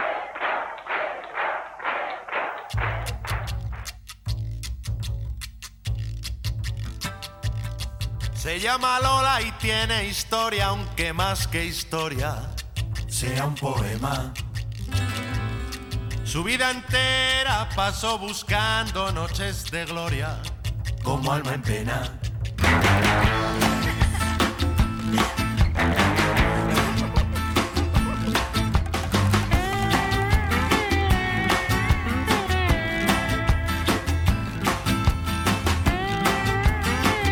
Bueno, pues vamos con la sección de publicidad. Eh, pues vamos a empezar con esa televisión que a lo mejor eh, en nuestro recuerdo pues era una maravilla, pero que en realidad pues había cosas que sí y había mucha mierda, vamos a decirlo así, y no tenías la libertad a día de hoy de ponerte una plataforma de streaming, ya sea legal o, o ilegal o alegal, y ponerte lo que te dé la real gana. Pero bueno, en su día teníamos muchas cosas y nos gustaban porque era lo que había, y le tenemos mucho cariño. Y bueno, como siempre vamos a poner unos anuncios, uno para cada persona, y vamos a empezar por este de Antonio, que siempre te, fa- te facilita la cosa y te pone exactamente el audio perfecto. Ahí va. Señora, atención a la oferta. Le cambio su casera por tres de estas. No, no, en casa solo entra la casera. Pero ojo, que son tres botellas por una. No me insista, ¿eh? Que los niños y mi marido sin casera no me comen. Me he fallado. Ha hecho usted muy bien, señora, porque yo le doy cuatro que son como la casera. Que no, que la casera es única. ¿Y cinco por una? Yo le doy Ni sí que sí. A mí me van a cambiar la casera. Mis hijas sí. La casera. No coma con otra. Qué mítico, ¿eh? El anuncio de la casera, tío, es verdad.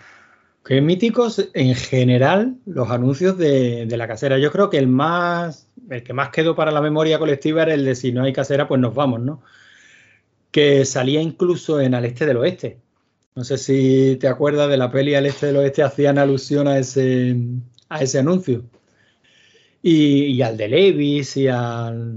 Pero ese es como el de Marte y 13 de que te cambio el design ese, ¿no? Eh, ¿Cómo, cómo era lo que querían cambiarle a los de Marte y 13?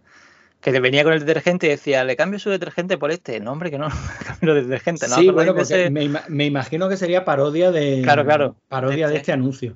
Eh, ya digo, hoy en el bloque, porque yo cuando tenemos que elegir anuncios, pues siempre me pongo un bloque de anuncios de, del año, ¿no? En este caso del 93, básicamente, pues, porque así recuerdas un poquito la tele de la, de la época, viendo un bloque de anuncios entero. Entiendo que para ti es una putada, porque ya no, no es solo pinchar el vídeo, sino la vete al pollita, minuto, ¿no? la pollita era gratuita, Antonio, que es broma, que simplemente era eh, una pollita fuera de, de micro. Le he dicho, ¿qué cabrón que eres? Que si me metes 20 minutos de anuncios y me dices, ves a tal minuto. Pero, pero la verdad es que este anuncio, cuando lo he visto, no me acordaba en absoluto de él. Y volvemos a lo mismo de siempre que nos pasa cuando vemos Cultura- cualquier anuncio. Cultura popular. Es cultura popular. Estos anuncios, nuestra generación ya lo- los tiene integrados como, como cultura popular. Se lo dices a un crío a día de hoy y, ni puñetera idea de lo que le estás hablando. Pero a cualquier cuarentón le dices, eh, sin la, no, te- no hay casera, pues no como, ¿no? Me voy. Sí, sí, Sí, directamente. sí. Pero el tema es que fíjate al punto que, mm, que es algo generacional, que este es el anuncio más inocentón del mundo. Otras veces hemos buscado anuncios con todas las malas ideas, anuncios sexistas, anuncios, acuérdate este del de soberano, eh, anuncios para decir esto hoy día no se podría hacer y este anuncio, que es lo más inocentón del mundo, tampoco se podría hacer. Eso, la mujer en la vida va a decir es que mi marido y mis hijos sin mi casera no me comen, pues si no quieren comer que no coman, no es cosa de es cosa de ellos, tú no tienes por qué estar ahí para darles lo que les gustan. Y luego al fin y al cabo tenemos a una señora dándole palizas sistemáticamente a todos los que vienen a ofrecerle a ofrecerle la casera eh, y la única que la entiende es la cajera, que por supuesto es otra es otra mujer, ¿no? Eh, luego, por supuesto, está, ha quedado totalmente desfasado. Este anuncio, mm, en esos tiempos no teníamos los precios en los supermercados que tenemos ahora. Ahora a esta señora se le presenta a cualquiera ofreciéndole cambiarle tres botellas de mierda por su casera y se lleva las tres botellas de mierda porque son tres. y los precios no están como para andar con melindre. Oye, pues lo de Marcha Sí, 13, sí. por cierto, era Gabriel. El detergente El era detergente cambio Gabriel, Gabriel. Sí, Claro, era Ariel por Gabriel, ¿no? eso es. También, también había una película de Esteso y Pajares que empezaba con el detergente pilón. Y acaba siendo pezón porque sale Y una acaba chica siendo en pezón pecho. porque sale una chica. Por eso te digo que es que era un, un cine y una o sea, cultura popular. Si es que estaba todo muy integrado, al fin y al cabo, muchas muchas veces nos pasa que vemos pelis a lo mejor en comedias americanas o francesas de los 80, 90 y decimos, pues tampoco tiene tanta gracia. Y, dice- y a mí me gusta pensar, digo, ¿qué nos estaremos perdiendo? Porque claro, ahí estoy seguro de que hay Antonio. 50.000 referencias temporales, ¿no? El otro día puse a- con Uri, con mi hijo, le puse. eh, ¿Cómo se llama esta? Scary Movie. Oh. En Scary Movie, aparte de todas las referencias que no pilla nada, porque claro, hay muchas que, que- que ya han pasado de moda, hay sí que hay otras de películas y tal. Hay una del, del WhatsApp, WhatsApp, aquello Sí, que hacían por sí. Pero que como aquí en España no había salido el anuncio, dicen ¡Girapa! ¡Girapa! Y claro, eh, la gente que vio la peli no, no lo pillaba en, en español, ¿no? Porque dice, bueno, pues era por el anuncio aquel, ¿no? Que decía en WhatsApp. Pero es que mi hijo directamente estaba pensando, ¿qué subnormales son estos? ¿Qué están haciendo? Sí, sí, hay muchas cosas que no la que, que- que directamente no las pillen. O bromas que les resultan que a nosotros nos hacían muchísima gracia y a ellos les resultan casi más infantiles todavía. Yo no sé, tu hijo tiene la del mío, ¿no? Anda por los 14. La misma edad, lo tienen los dos, me parece. Pues yo estuve viendo con él también Scary Movie y la escena de la podadora, por ejemplo, cuando se pone allí a podar el tío, decía, pero esto, por favor. O sea, no le hacía ni gracia, cosas que nosotros nos descojonábamos porque le, pare- le parece vulgar y le parece fuera de lugar. Y digo, bueno, no sé, que, que cambian mucho, Claro. cambian muchísimo los esquemas. Porque no saben lo que es un buen bosque ahí abajo, porque ahora todo lo que ven ya está todo, todo podado. Pues puede ser, no me paré a analizar el por qué, pero que está claro es que, a lo mejor, a lo mejor ni lo saben. Como ves. Puede ser, puede ser. No me extrañaría lo más mínimo, porque hoy día es difícil encontrar pelo. Que me lo digan a mí. No he dicho nada, ¿eh? No he dicho nada. Y venga a echarse Mira, el flequillito mira, para los lados. Que no me vaciles, tienes, que me voy para Que Granada he y que sudado, hincho. que he sudado, es que estoy hago así y he sudado. Hace mucha calor. Bueno, bueno. Venga, va, que tenemos otro anuncio por aquí. Existe otro mundo, el mundo de HeroQuest. Encuentra en él bárbaros guerreros, misteriosos espíritus, evita trampas, encuentra tesoros, descubre las puertas secretas de tus enemigos, enfréntate a ellos y lanza los dados. Ahí va mi espada. ¡Fuego de ira! Monstruos, brujos y demonios te persiguen. La lucha será un infierno. Con HeroQuest, el juego es una aventura para que te diviertas horrores. HeroQuest de MB. Bueno, yo veo un padrón, David, ¿eh? Estás ahí eh, encasillado, ¿eh? Encasillado en el rol. Bueno, es que este juego para mí fue el inicio de, de, de, pues, de un mundo maravilloso, básicamente. Porque, claro, es- este, este juego de mesa fue lo primero que, vale, yo, eh, según mi hermana, la amargaba jugando al Monopoly. Cada,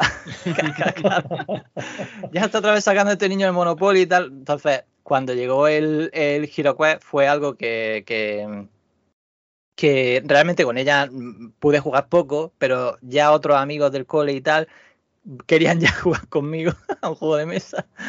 Y, y bueno, yo creo que el juego de mesa, hombre, ya hoy día quizá no, pero de los que más jugué en la época, pero con, con muchísima diferencia. O sea, llegó un momento en el que ya nosotros nos hacíamos mapas que ya sobrepasaban el tablero, porque ya el tablero no era suficiente. Y además este anuncio creo que es súper icónico. Yo lo del fuego de ira, yo en mi cabeza está ahí, está, no sé, o Sí, sea, sí, además sí, cuando jugábamos la carta de fuego, era fuego de ira. Sí, que el otro día estuvimos jugando en la casa rural porque eh, con la persona con la que empecé a jugar a HeroQuest y me dejaba luego los librojuegos, que eso Sí. eh, incluso ya es un. Los librojuegos, pero de dados. Esos que. Sí, eh, oye, ¿cómo era? personaje, que- ¿no? Sí, sí, sí. Pues eh, vino a la casa esta y lo trajo. Yo me llevé el zombicide echamos tres zombicides y un HeroQuest, también te digo, y el HeroQuest no lo acabamos. Todo y que el Dungeon Master hace muchísimo. O sea, si el Dungeon Master es un cachondo, entonces la partida del HeroQuest, aunque sea muy chorra, ¿no? A día de, de hoy nos puede parecer muy, muy tonto, eh, está muy, muy bien. Y, y sí, sí, lo que dices tú, ¿no? Sacábamos un fuego de ira que me tocó el mago, por lo que sea, y decía, ¡fuego de ira! Y, y luego no me acordaba que era como el. Es que no se puede sacar de otra forma, claro. o sea, se- se- claro. Es que funciona así. Si no, el hechizo no funciona. O sea, No, pues no funcionó, porque. No funcionó, ¿no? Dados, cinco dados me parece que son y, y a la mierda. Y, y encima que no me acordaba que es como en Dungeons and Dragons, en la plancha de Dungeons and Dragons, que pierdes el hechizo, o sea, lo olvidas. sí. Entonces claro. usas una vez y ya, ya estás. Y con el mago que tira un dado de ataque, pues imagínate que, que triste. En fin, no, no, un, un juegaco, tío, la verdad. Con este chaval yo juego a HeroQuest y luego al, al Space Hulk, tío, que también está muy, muy bien. Speed Hulk ya es otro nivel. O sea, a ver, HeroQuest es un juego que, que evidentemente ha envejecido regular. Hoy lo comparas con otros juegos y se queda un poco corto. Es verdad que conforme le pones alguna expansión y tal, tiene un poco más de variedad y tal, pero realmente para la edad que, que se hizo y tal, yo lo veo mm, muy bien. Es decir, al final, eh, las reglas que no tenía el manual, nosotros, cada uno tenía su HeroQuest. Era un poco el Monopoly, pero de rol. O sea, cada uno era- jugaba su HeroQuest. Era una base y luego tú ibas ampliando. Yo recuerdo Claro. que mi hermano se curraba unos, vamos, tenía un libro, su libro de, de reglas. Y se venían los colegas a jugar. A mí ya me pilló las cosas de- del molar, pero mi hermano le dio al HeroQuest lo más grande y lo más chico, vamos. Y aparte pillamos las dos expansiones que había, una de los cuatro magos, otra de no sé qué. Era, para mí el HeroQuest viene a ser en España los juegos de mesa lo que lo que el Final Fantasy VII fue al rol japonés. O sea, le han pasado los años por encima como una pisonadora, pero para mucha gente fue decir, mira, existe esto y se juega así. Luego ya evidentemente se queda muy cortito para muchas cosas. Bueno, si el máster es bueno, no tiene por qué, porque Eso es, si hace una partida divertida, al final es divertida, pero porque la hace divertida los que juegan. Hombre, pero- evidentemente los que están Eso. Pero bueno, eso como cualquier juego de, de rol. No, pero quizás en HeroQuest necesita un poco más. Sí. sí, bueno, como un juego de rol, sí, lo has dicho perfectamente. O sea, es como No, no, rol, pero es- Todos al cabo, al- para mucha al gente acababa siendo un jueguecito de, o sea, una base, pero una base estética. Acababa siendo, bueno, pues tenías tus figuritas, tenías tus tarjetas, tenías tus miniaturas y sobre eso ibas construyendo. Todos habéis jugado al, al lobo de Castroburgo, ¿no? Sí. Sí, Castronegro. Vale, pues de Castro Negro, vale. Eh, yo es que como digo el lobo, lo- luego no me acuerdo de qué Castro Sí. es. Vale. Pues cuando, cuando juegas al lobo, eh, no es lo mismo que, que esté. Espera, esto lo decían mis alumnos de, de ciclo medio, masteando. ¿Vale? Que me parece que es una palabra que utilizan ahora. No es lo mismo que mastee una persona que sea divertida, ¿no? Y que lo haga menos, que no alguien que diga metódicamente. Ahora los lobos se van a dormir, ahora despierta el pueblo, se ha muerto Manolito, ¿vale? Entonces es un poco más, más rollo. Con lo cual hace muchísimo la gente, que eso es una cosa que está bien, ¿no? Porque te reúnes, ¿no? Y hay pues que interpretar un poquito, eso está, eso está chulo. Sí. Pero bueno, eh, vamos a hacernos, bueno, vamos a hacerle a David la pregunta que realmente todos estamos esperando, el en mazmorras para cuándo. Pues yo, a mí me gustaría, ya que esta- ya se puede estar en esta habitación, que aunque todavía hace calor, ya se puede estar, y tal, a mí me gustaría que, que fuera un regalo de Navidad, ¿no? Que a lo mejor grabáramos para Navidad y saliera para Navidad, sería un buen, un buen regalo. Pero no lo grabaremos eh. en, na- no lo grabaremos No, no, en no, no, Navidad, no, no, no, no grabamos en. Navidad. Ah, vale, vale. Efectivamente, sí. Que salga para Navidad. O sea, esa es mi idea. Por cierto, un juego eh, tipo HeroQuest actual y que funciona muy bien se llama Sword, Sword and Sorcery, que ha sacado de Vir hace poco. Y lo bueno que tiene, por ejemplo, es que todo el mundo puede jugar como, como héroe y nadie tiene que hacer de malo. Y, y el juego está muy chulo porque sois todos contra, digamos, la misión y tal.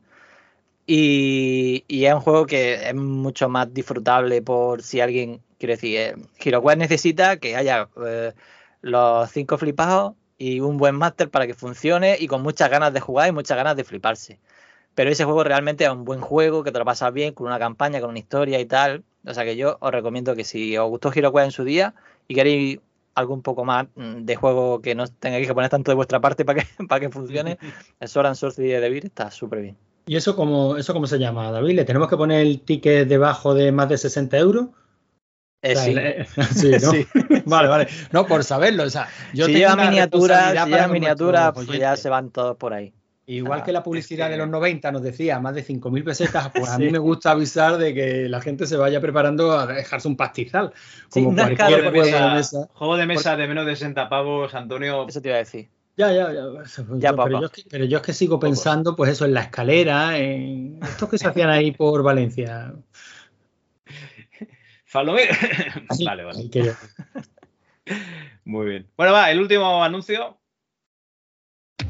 No es lo mismo que todo cuerpo sumergido en un líquido sufra un empuje ascendente igual al volumen del líquido desalojado que todo cuerpo que sufre un empujón descendente en este programa suele terminar sumergido en la piscina. Uno para todas. Mañana a las nueve y media de la noche. Telecinco. Bueno, no es que nos vayamos a presentar a un concurso de bellezas, porque aquí solo se puede presentar David con ese pelazo que tiene. No, no, lo harán.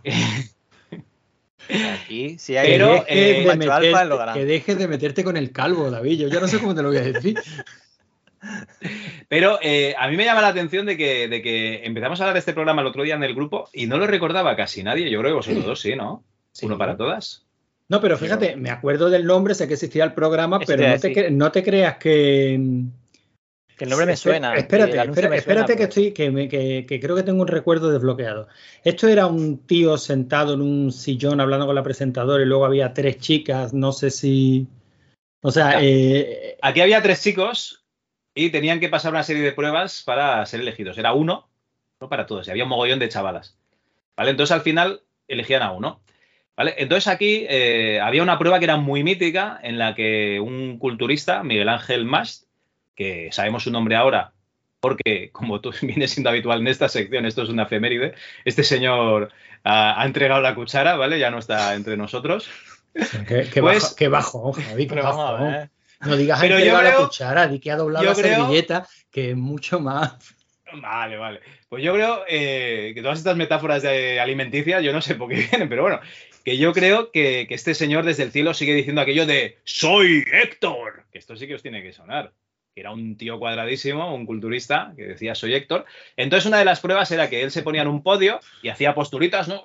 ¡Ya! Y bueno, y los concursantes, que solían ser unos tirillas, pues tenían que ir haciendo las mismas poses. Y entonces era el contraste de ver a un tío que de verdad trabajaba su cuerpo y a un tirillas, pues eh, haciendo las mismas poses y comparando, diciendo, pues, y, Lo que- y esto me tengo que llevar yo a casa lo, luego. lo ¿no? que hoy sería el meme de lo que has pedido y lo que te llega, ¿no? Exactamente. Vale, pues eh, un poquito este es nuestro homenaje a este, a este señor que nos hizo disfrutar con lo de Yo soy Héctor, que seguro que más de uno de los que escucha este programa vio el programa y seguramente lo diría en cachondeo en, en clase, ¿no? En el colegio, en la AGB. Este sí, este chico sí creo yo recordar haber visto una mm, o leído un artículo de estos que salen a posteriores en plan qué fue de y sí contaba el chaval como en esa época lo pasaba realmente mal porque su personaje en el programa era como muy agresivo. Sea, como en plan, aquí estoy yo, soy el macho alfa. Y él creo que trabajaba de portero de discoteca y me, en su- la época. y me suena que comentaba que, que fue una época chunga Madre porque le llegaba gente en plan, pues yo a este le planto cara, pues tú que me vas a vacilar a mí. Dice, Mira que yo soy una bellísima persona. esto es otro trabajo que tengo porque con ser portero de discoteca pues, me da la vida. En fin, lo que, lo que sabemos que es la pluriempleo, vida. el pluriempleo de toda la vida. sí, claro, sí. lo que es tener tres empleos para ser pobre. Exactamente. En dinero y en tiempo. Efectivamente. Ni idea, ¿eh? Yo por mi Pues parte bueno. ni idea del programa, no, vamos. No, no pasa nada. Porque no- tú estabas no- jugando al Hero Quest. Seguramente. O al Cada uno tiene su- sus, sus cosas, exactamente. Pues bueno, nada, eh, hasta aquí la, la tele de los 90. Eh, si tenemos más tiempo otro día, pues hablaremos de esos concursos que se podrían hacer a día de hoy, ¿no? Cogiendo las bases de los 80 y los 90, pero introduciendo elementos eh, actuales. Por ejemplo, una carrera a muerte de veganos en patinete. Eso es un concurso que se podría hacer en los 90 o en el 90-91, pero que a día de hoy todo el mundo sabe que no, que no se puede hacer. Por lo que A ver si pensáis, a ver si pensáis alguno para, para el siguiente programa. Y si Sí, se os ocurre pero- alguno a vosotros que estáis oyendo esto, ¿vale? Aparte de decir Javi deja las drogas, pues entonces pues Sí. lo ponéis en comentarios.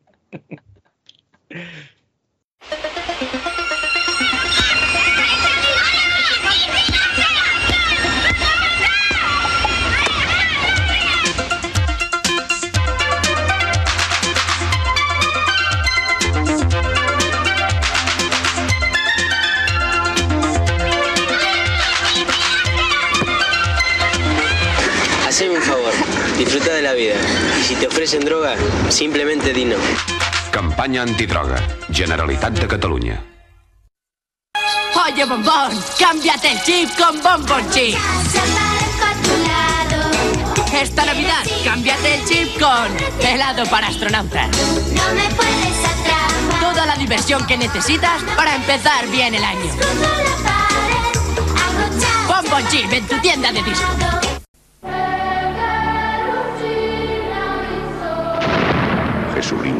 ¿Sabes cuál es el disco que más se baila en las discotecas? ¡Sí, el Currupipi Mi! Currupipi Mix, los 25 mejores éxitos de las discotecas. ¡Va por ustedes!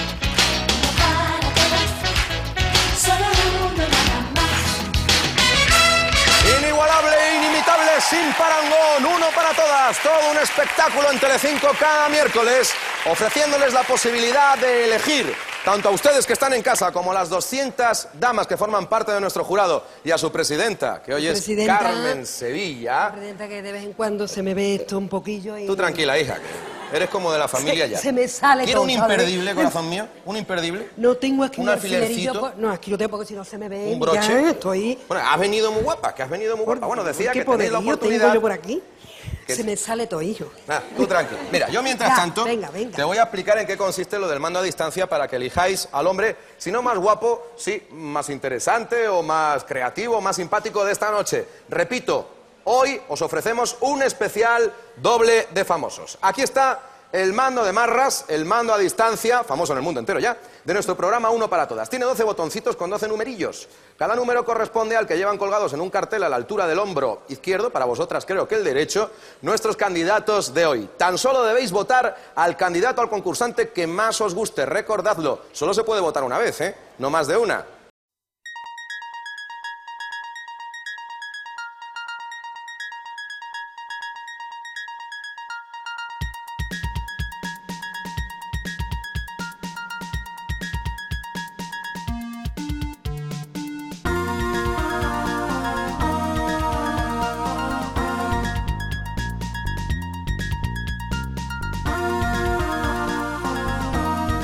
Bueno, Antonio, explícanos esta cosita que tienes, porque este programa casi no has hablado, así que cuenta, cuenta, por esa boquita de piñón. A ver, pues tampoco pretendo hablar mucho, Javi, porque esta Joder. sección, esta sección, por llamarla de alguna manera, que se me ha ocurrido, eh, más que para que hablemos nosotros, aunque evidentemente vamos a dar nuestra opinión en poquito tiempo, la idea es que se impliquen una vez más los oyentes, que nos digan qué piensan, ya sea en comentarios o ya sea en audio. Ya sabes que a mí los audios me gustan, me gustan mucho.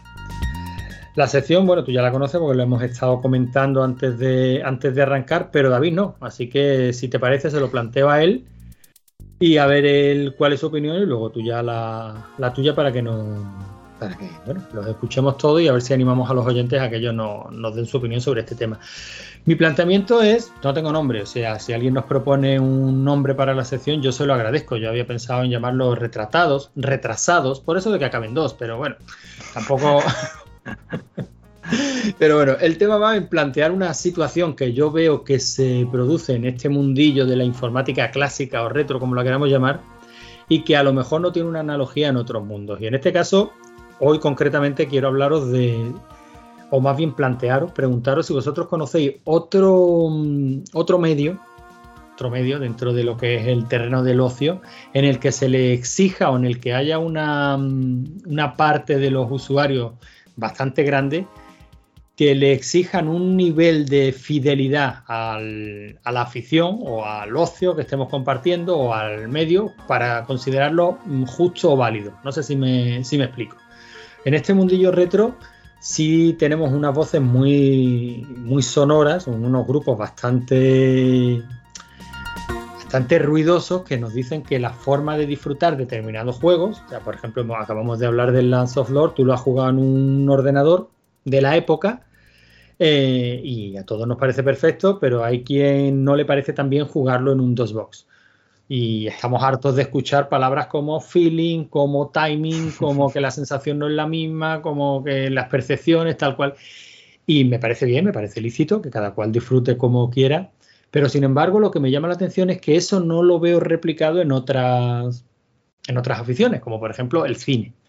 A mí no, no- las habrá, no digo que no, sí, siempre sí hay sí hay. Sí, siempre en hay el cine, hay gente que te dice que si no has visto no sé qué en el cine, ya no has visto la película porque no la viste en el cine.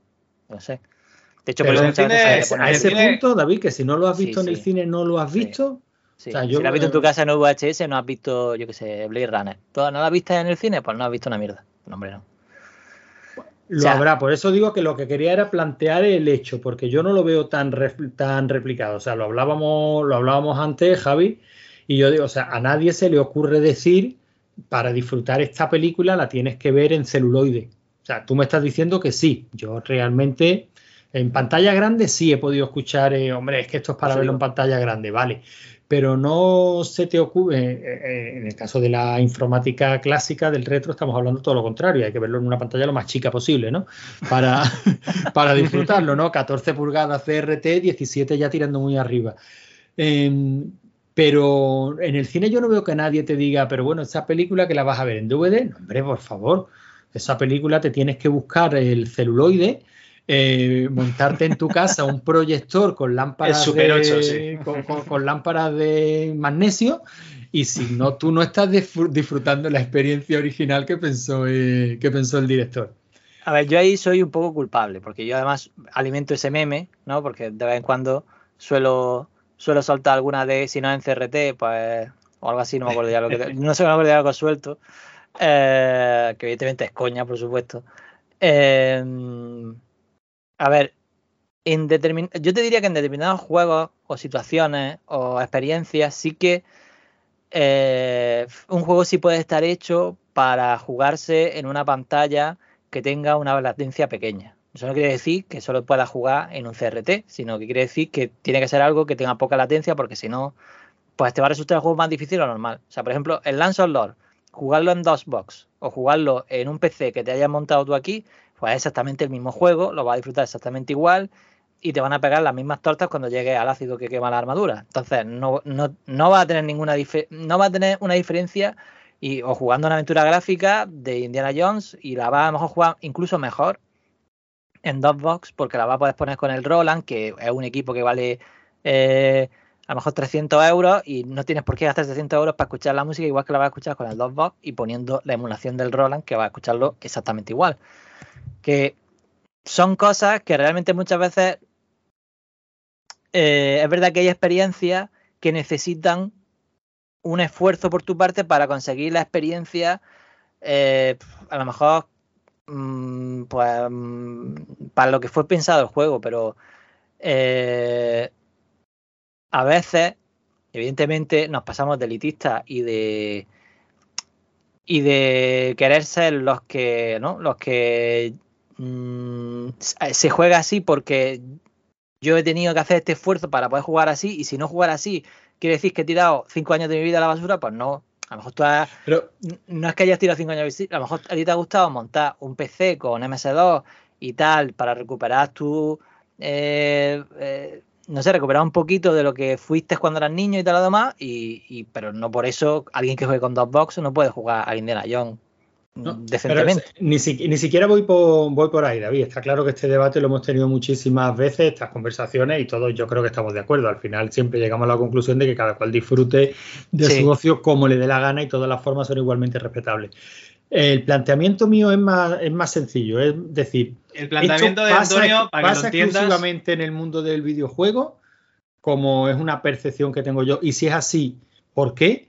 O no, pasa en todos los mundillos en mayor o menor medida y simplemente yo le presto más atención, yo tengo un sesgo de foco y me doy más cuenta en el mundillo del videojuego retro porque es donde más me muevo, ¿no? Para que ese te hagas ese una sería idea, mi planteamiento. si una persona va a un campeonato de cartas de Magic y lleva fotocopias de cartas de Magic metidas en fundas, ¿lo miráis con desprecio? Por ejemplo, ¿eh? Bueno, a- en algunos sitios no le dejarían jugar, básicamente. Correcto. ¿Vale? Eso sería el que juega en emulador, ¿no? Estamos ahí hablando de que necesitas el hardware real. No, ese es el que juega como, como Tony, maldito Tony, que juega en 16.9 en una, en una consola china y lo pone a, lo pone con la sí, con, con Skyline de no sé qué, con el shader que Pero, tiene- pero, pero, luego, pero luego va cagándose en todo. Va diciendo, Tony va diciendo, porque todos sois una mierda y, y este juego es una mierda y los que hicieron el juego puta, también son una mierda. Lo, lo que, lo que sí quiero que quede claro es el planteamiento, porque la idea de la sesión Sí, es pero sí, hacer, hacer sí. un planteamiento Yo, y para que luego toda- nos contesten los oyentes, ¿no? yo en el rol hay también elitismo, eh, yo tengo el eh, hay reparte carnet en el rol, hay reparte carnet en, en el cine, desgraciadamente, hay- mm, yo creo que en el cine quizá un poco menos, pero, pero sí que lo hay, sí que hay un poco de elitismo ahí también. Yo supongo que cada uno es- le gusta sentirse en lo que más le gusta como yo es que tengo esta primera edición de Blade Runner firmada por no sé quién tal. Yo, yo supongo que cada uno en su afición se quiere sentir especial. Yo supongo que es un poco Lo Eh. comparábamos con Antonio con el tema de los LPs, por ejemplo. ¿vale? La Sí, música. también la música igual, sí que fan, sería la música, la música, vamos, yo tengo amigos que, que, que si no tienen los conectores de oro, o sea, yo, o sea, Y solo los para cables, libres de oxígeno, ¿no? Eso se sigue Sí, llevando. eso es, y- pero es una cosa, ¿para qué quieres un HDMI que es digital en oro? Para nada. O sea, da- eh, o sea yo entiendo que se puede llegar a entender por qué eh, tiene, eh, además es comprobable, que cuando tú pones un conector en oro, pues tiene menos eh, sonido de fondo y tal, lo que sea, ¿vale? Y va a coger menos lo que sea. Pero claro, un HDMI que es digital, ¿me puedes, ¿me puedes explicar si es digital qué te va a hacer mejorar la imagen que sea el conector en oro? En nada, absolutamente en nada. Entonces, tu planteamiento, David, por ir concretando el plan- lo que le vamos a preguntar a los oyentes, sí. es que somos gilipollas todos al margen de la afición. Que es un elitismo que existe en todos los, en todos los ámbitos. Javi, El ¿tú piensas lo mismo? hay en todos lados. La primera carta al oyente que leyó Ignacio Zarranz en fase bonus cuando yo participé en un programa era sobre un tío que se, le met- se metían con él. Estamos hablando que ya teníamos 40 años casi, Antonio. Tú, ya los tenías. Yo ya lo tenía estaba- bien yo- cumplido. yo estaba a punto de cumplirlos y eh, era un oyente del programa, que claro, ya tendría una edad, que se metían con él sus amigos porque emulaba y no usaba hardware real. ¿Vale? Esta fue la primera carta de un oyente que leyeron en ese programa. Con lo cual, eh, yo no sé, no- he escuchado muchos, pero muchos podcasts de cine y nunca alguien Se ha metido dicho, con alguien. Mis porque- amigos se meten conmigo porque no veo a alguien en VHS. Eso no lo he oído nunca, ¿ves? Entonces yo creo, yo creo que sí, que esta afición tiene muchas... eh, además hay muchos melones abiertos. Eh, si tú emulas eres subnormal o lo que, lo que mola es la experiencia real o el Eh, eh, FPGA. Salvo, salvo, Javi, que el emulador sea la Retro Virtual Machine, que no sé por qué, pero siendo un bien. emulador parece Está que bien. ese está bien. Esos que ya tienen carnet, los que lo han hecho. No los conozco Vale. eh, personalmente, pero ya deben de tener carnet, con lo cual ya eso es bien.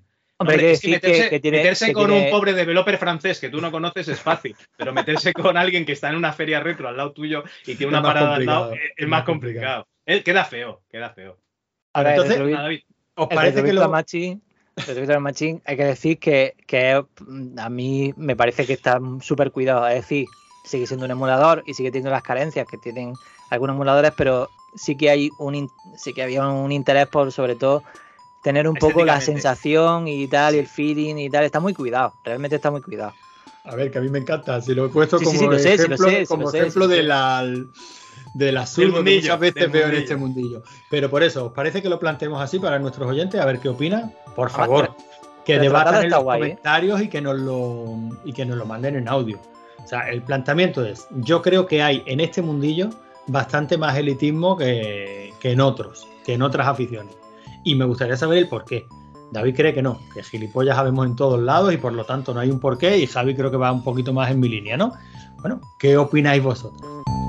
Hombre, a ver, esto es como cuando estás eh, eh, a, punto de tener un hijo, ¿no? Y ves embarazadas por todas partes. Pues como estás en el mundillo. Puede ser, puede pues, ser, y no, y no lo niego. ves, claro, claro, ve- ves, ves lo de tu mundillo. O sea, yo estoy seguro de que tú estás estudiando programación ahora, ¿vale? Estoy seguro de que habrá algún subnormal, compañero tuyo, que diga que Visual Code no sirve para programar, que él No, hay que programa en en, BIM. En. Porque eso es lo bueno, ¿vale? El eh, línea a El que línea. no programa en BIM no A sabe ver, programar. que te estoy poniendo un ejemplo de esta misma tarde. por sí, eso, sí. por eso te digo, ¿ves? Otro gilipollas. En En fin. fin. Bueno, pues este es el planteamiento. Espero que os guste la sección. Para el mes que viene traeremos otro temita así para que la gente se anima, se anima, se anime a debatir. Perfecto.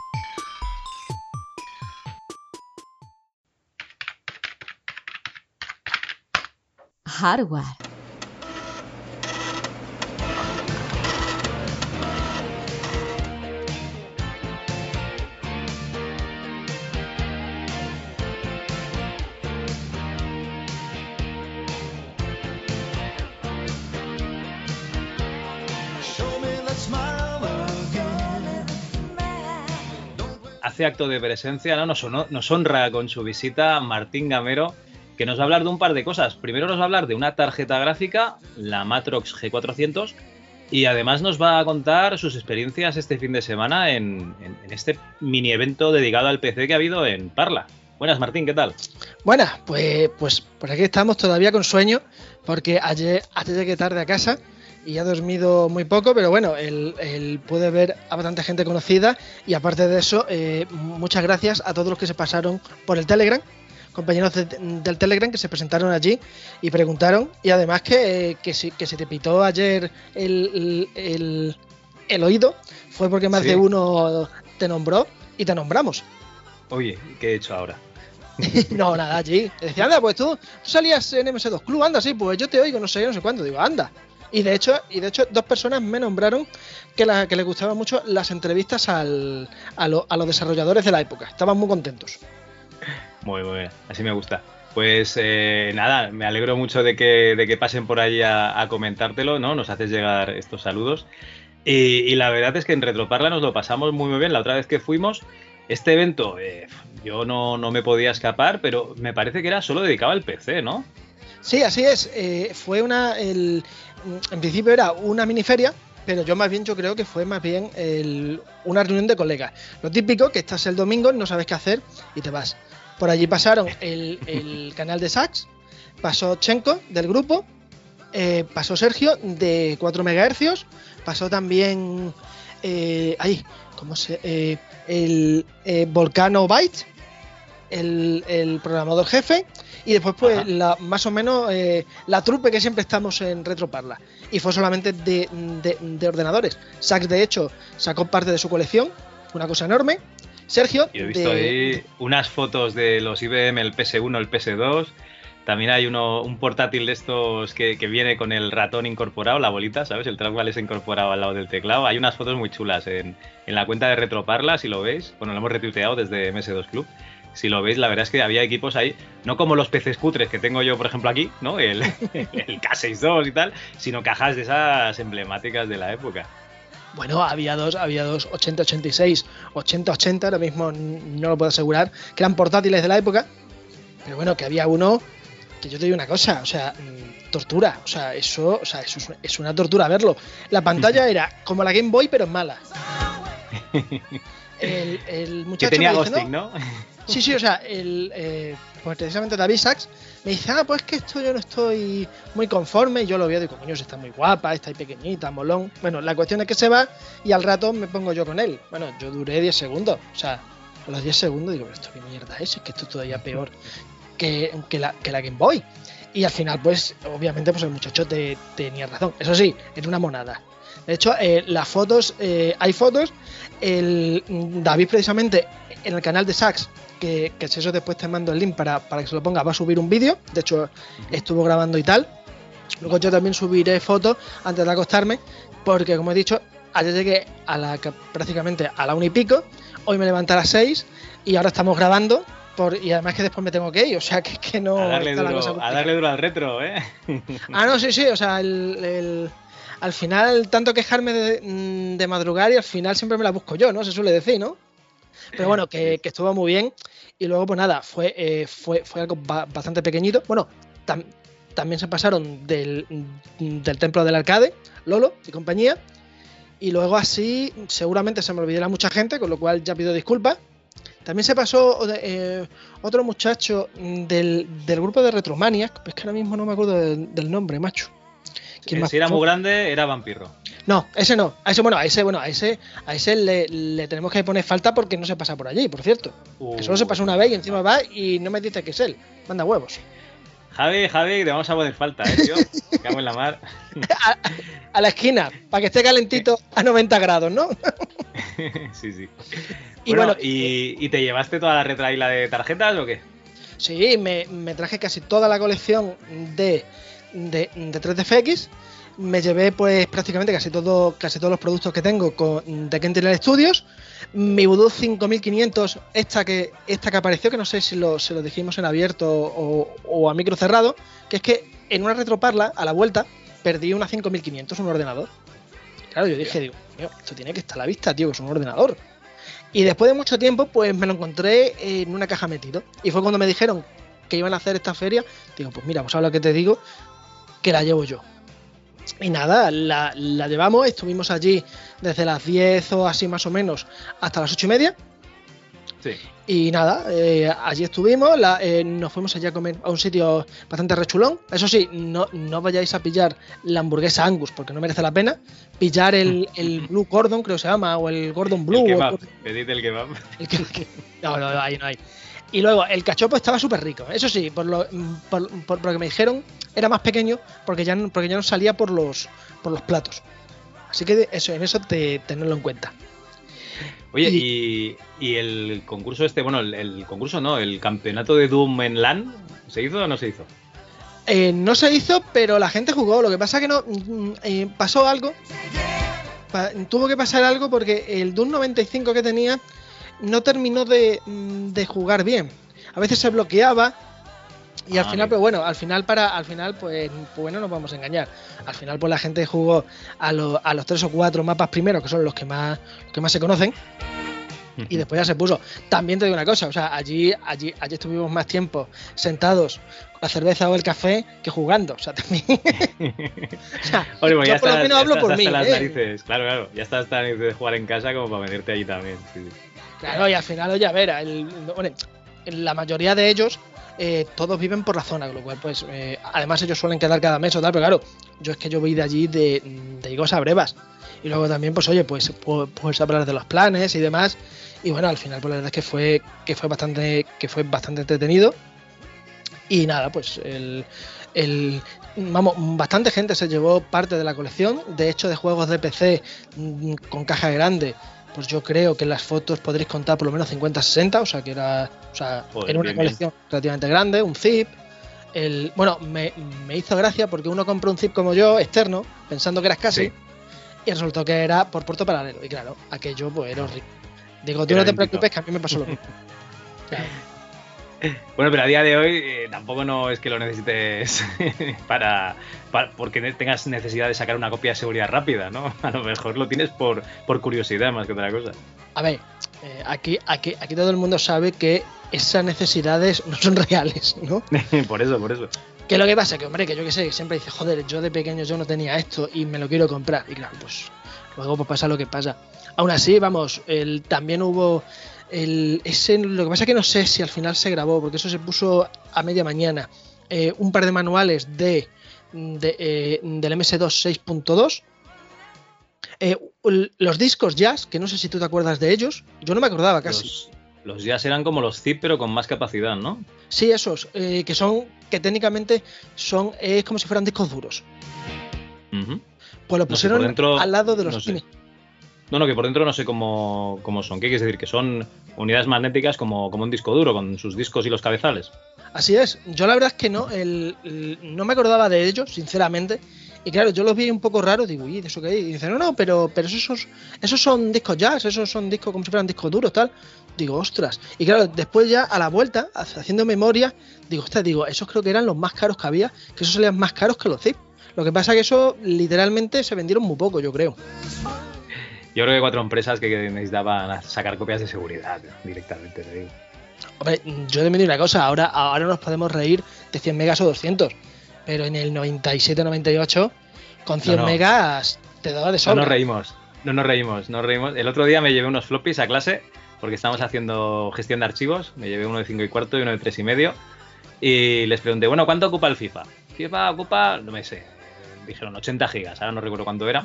Entonces hicimos pues la conversión de gigas a megas, dividimos entre 1,44, eran los disquetes que necesitaban. Y luego les dije, bueno, imaginad que tenemos un minuto sin parar, ¿eh? un minuto para ir grabando la información del disquete al, al ordenador. Que algunos si estaban comprimidos pues tardaban más, pero bueno, pon un minuto, ¿vale? Digo, pues para instalar el FIFA necesitaríais, sin que fallase ningún disquete y estando 24 horas al día eh, cambiando disquetes, eh, un mes. y se cagaron. Claro, es que los juegos de hoy en día ocupan una cantidad de floppies que lo flipas. Aquí tengo el, el Windows 95 que, que me hizo llegar un oyente en disquetes, que no sé si son 23 disquetes, y claro, parecían mucho, pero ponte a, a un juego de hoy en día a traducirlo a disquetes, es que es, es impensable. Pues yo no te quiero engañar, pero yo me parece que yo nunca he visto esas son de, de Windows 95.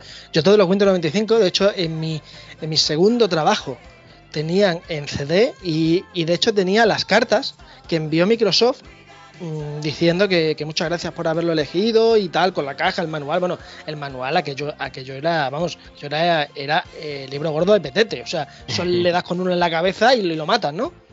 Claro, porque te estaban pues yo explicando cómo funcionaba el sistema de, de pantallas, que costaba más eh, leerte cómo funcionaba que, que intentar usar el ratón directamente. sí, bueno, a- allí también, allí también eh, hubo un ratón de dos botones. Que yo cuando Sí. vi aquello digo, ostras, digo, digo, digo, pero esto funciona y se puede. Y, y- y me dijo uno, mira, esto, esto te garantiza el no sé qué del túnel carpiano. O sea, directamente, o sea, o sea, veías cada ratón que tú decías, madre. Esto te mía". jode directamente el, el- el túnel carpiano, ¿no? Sí, sí, sí, o sea, o sea, él, vamos, era cosa horrible. Luego también, que de hecho, a ver, el- después ya subiré la foto, ya un primer plano que lo tengo, un monitor SAN, como de 25-30 pulgadas cabezón. San, Pero- Sun. SAM, sí, sí, un, un Sun Microsystem. Vale, Se veía sea, de muerte. un ter- Vale, vale, de un. ¿Cómo se llamaban estos cacharros? Hostia. ¿De una Los estación? terminales estos. Eso. Pero, hostia, tenía un nombre, ahora no recuerdo. Una Workstation. Una Workstation. Sí, sí, sí. Con Unix, ¿no? Eh, sí, lo que pasa es que él lo tenía con un dual core, un Pentium 2, super moloncete. Pero claro, el cacharro pesaba como un remordimiento, o sea. o sea, claro, claro, tú lo ves y tú dices, yo quiero uno, claro, pero luego dices, Martín, lo tienes que No. cargar. No, no, no. Y dices, Yo cuando "Mira, tengo que mover los CRTs de 17 por aquí por el garaje, digo, me cago en la leche con lo que pesa esto. Bueno, y son de yo- 17. Yo, yo estuve a punto de que me dieran una, una televisión de 32, pa- de 32 pulgadas, cabezona, Lowe, que por lo visto era de las mejores de la época y tal. Ahí hay un debate si, si era porque pagaba el corte inglés para que lo pusiera bien o no. Pero Ah, bueno, y estuve a punto, lo que pasa que fue cuan- cuando me vine de mi tercer trabajo y al final, el, y, al, y al final la dio después. Porque eh, era, era, era una directora que se iba a ir en cuanto se jubilara a Málaga. Y era de su ex. Ay, no quería verlo. Claro, y yo le estaba tirando, digo, oye, que digo yo que la tele, no, es que todavía no he hablado con mi exmarido. Digo, coño, el puto exmarido va, va a dar por culo hasta el último momento. Y, al, y a los meses o así, eh, después ya de venirme, le digo, ¿qué tal? Y me dice, bien, no sé qué. Y por cierto, mm, ya di la tele al final, porque como vendí la casa, la tuve que tirar. Y yo, hostia, yo no, tío, no. No, porque.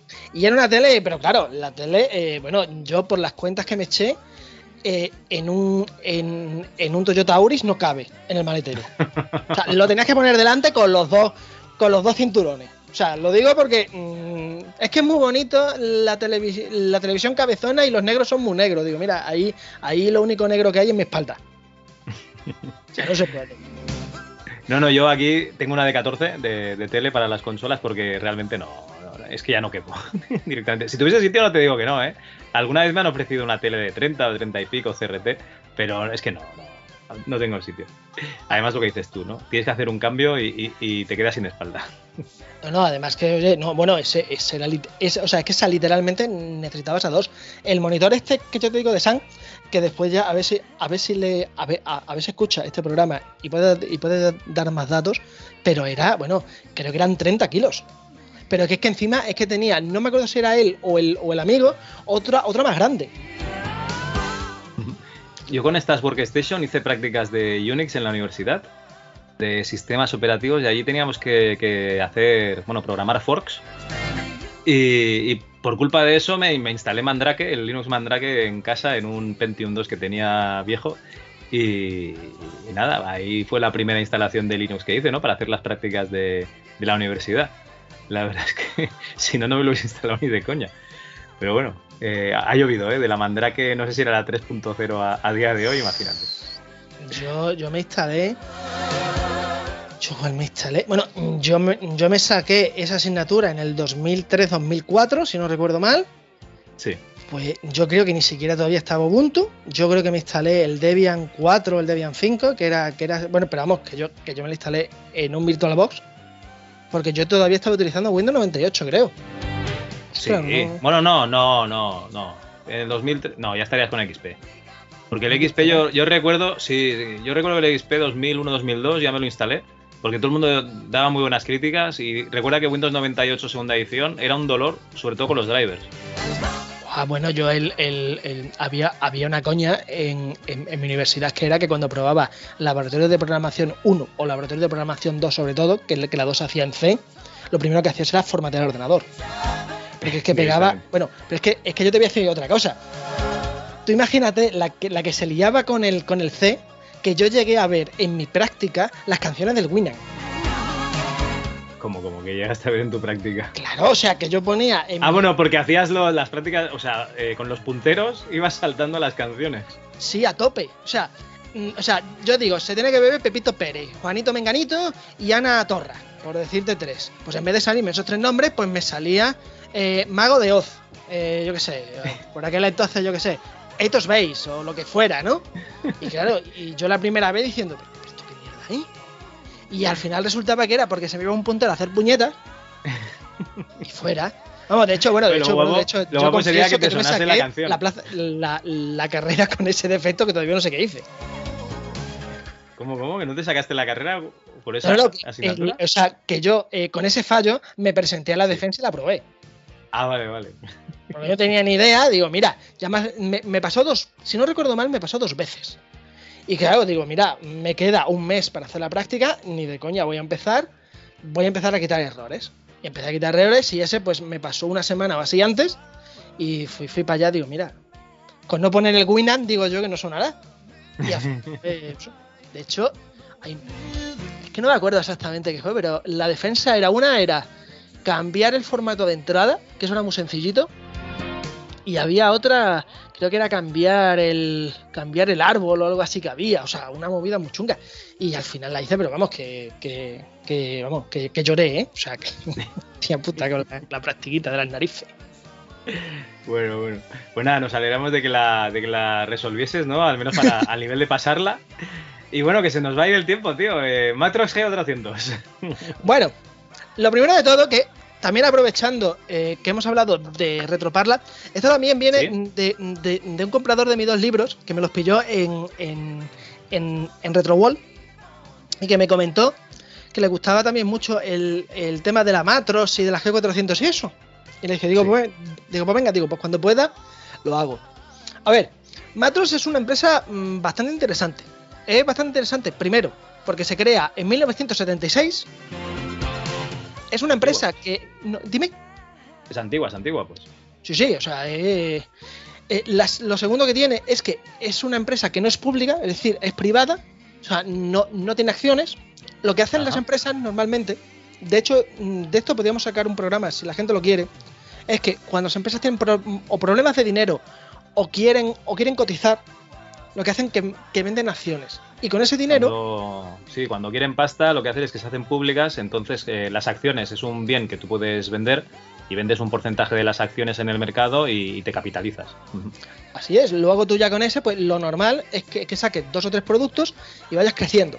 Obviamente, como, como todo en esta vida, pues hay acciones y acciones. Hay acciones que se sacan para pegar el pelotazo y te largas. Por ejemplo, la, la burbuja.com fue esto, es vender basura. La gente compraba basura a precio de oro y luego es que el mercado es muy malo y la bolsa es muy mala. No, perdona, es que no tiene lógica que valieran ciertas empresas más que empresas de toda la vida.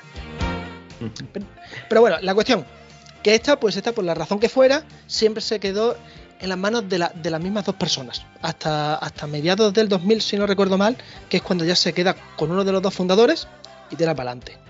¿Qué es lo que pasa? Que es una empresa que la primera vez que consigue tener un- un mercado importante es, por lo que yo he sacado en conclusión, vendiendo un sistema de grabación para las bases americanas. Un sistema de grabación. Sí, básicamente el, el- el- el típico circuito mm, el típico circuito cerrado con las cámaras, Sí. pues básicamente eso, para poder vigilar bases y para poder eh, hacer cosas, por lo que yo por lo que yo he sacado en conclusión es eso. Aparte de eso, O sea, se- tecnología de seguridad, digamos, ¿no? Sí, mm, técnicamente de vídeo, pero sí, básicamente que se podía utilizar en, en seguridad. Claro que pasa, que es una empresa que, eh, aprovechando esto, pues se parte en cuatro partes. La primera es Matros Graphics, que nace a principios de los 90, que es la que más nos interesa porque es de gráficas. La segunda que es Matros Imaging Product Group, que son so- soluciones médicas, que esta tiene mucho que ver con la anterior porque va, a usar sus mismas pantallas y sus mismos chips gráficos, lo que pasa que en vez de ser un- un- una tarjeta gráfica va a ser un sistema completo. De hecho, el, por lo visto, eh, incluso todavía se siguen utilizando en tema del cáncer, o sea que es conocido.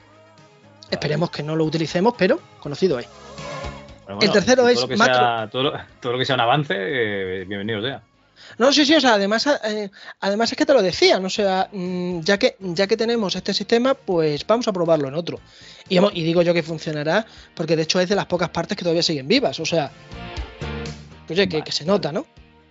La tercera parte es Matros Video Pro- Product Group, que es hardware de vídeo. Básicamente es el eh, grabación. Grabación, eh, pantalla grande. Por ejemplo, cuando vamos a un. eh, yo qué sé, por ejemplo, cuando vamos a un museo y vemos la típica entradilla tan molona al principio, eso es, un- eso es un sistema de ellos. Vale. En Australia, el- en el museo nativo, donde también hacen obras de teatro y tal, por lo visto, ellos lo tienen allí puesto. O sea, que si alguien va para allá, que sepa que eso también es Matros. O sea, que, que, que Matros es de las pocas empresas que todavía siguen, lo que pasa que ellas siguen con, con otros cánones. Pero bueno, más o menos es eso. Vale, vale. No se dedican tanto a las tarjetas gráficas, sino a otros sistemas gráficos. Así es, de hecho, eh, aunque, aunque esto es un gran spoiler, pero eh, después del 2000, entre el 2005 y el 2010 dejan, dejan de usar sus propias gráficas por razones que ya hablaremos en otro programa y al final pues se dedican a comprárselas. Si no recuerdo mal, primero se las compran a primero se las compran a AMD y a los tres años se las compran a Nvidia. Con lo cual yo supongo que ahí hubo algún roce o algo raro y acabaron rebotados. vale.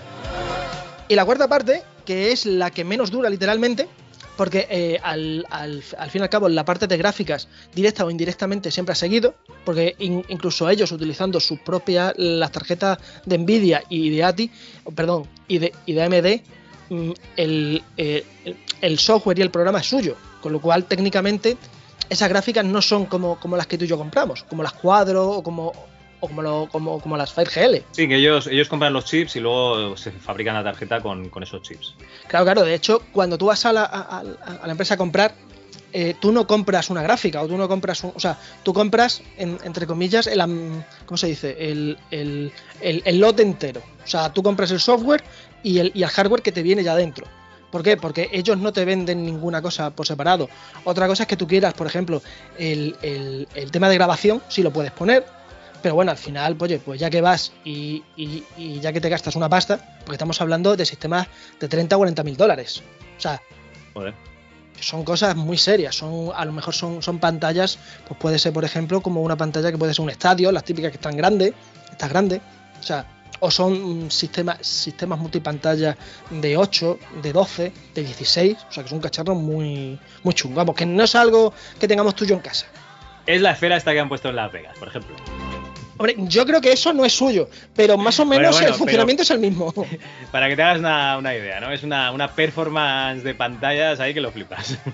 Ey, Bueno, el- el- había una, el, el Fulldom, el- lo, lo que se, por ejemplo, es que eh, los que sean de Madrid o de Barcelona, en los típicos sitios estos que se van en, ahí, el- en los parques temáticos, lo típico que es una pantalla, que tú ves arriba, que las estrellas se mueven y tal, eso, eh, es, eso lo hizo 3DFX y eso lo han hecho casi todas las empresas. Eso al final no son más que un montón, que un montón de que un montón de proyectores o de pantallas que van dando un sistema, o sea, que van que van mostrando una imagen y tú te lo vas creyendo. O sea, que no que la gente no se crea que eso es algo súper complicado.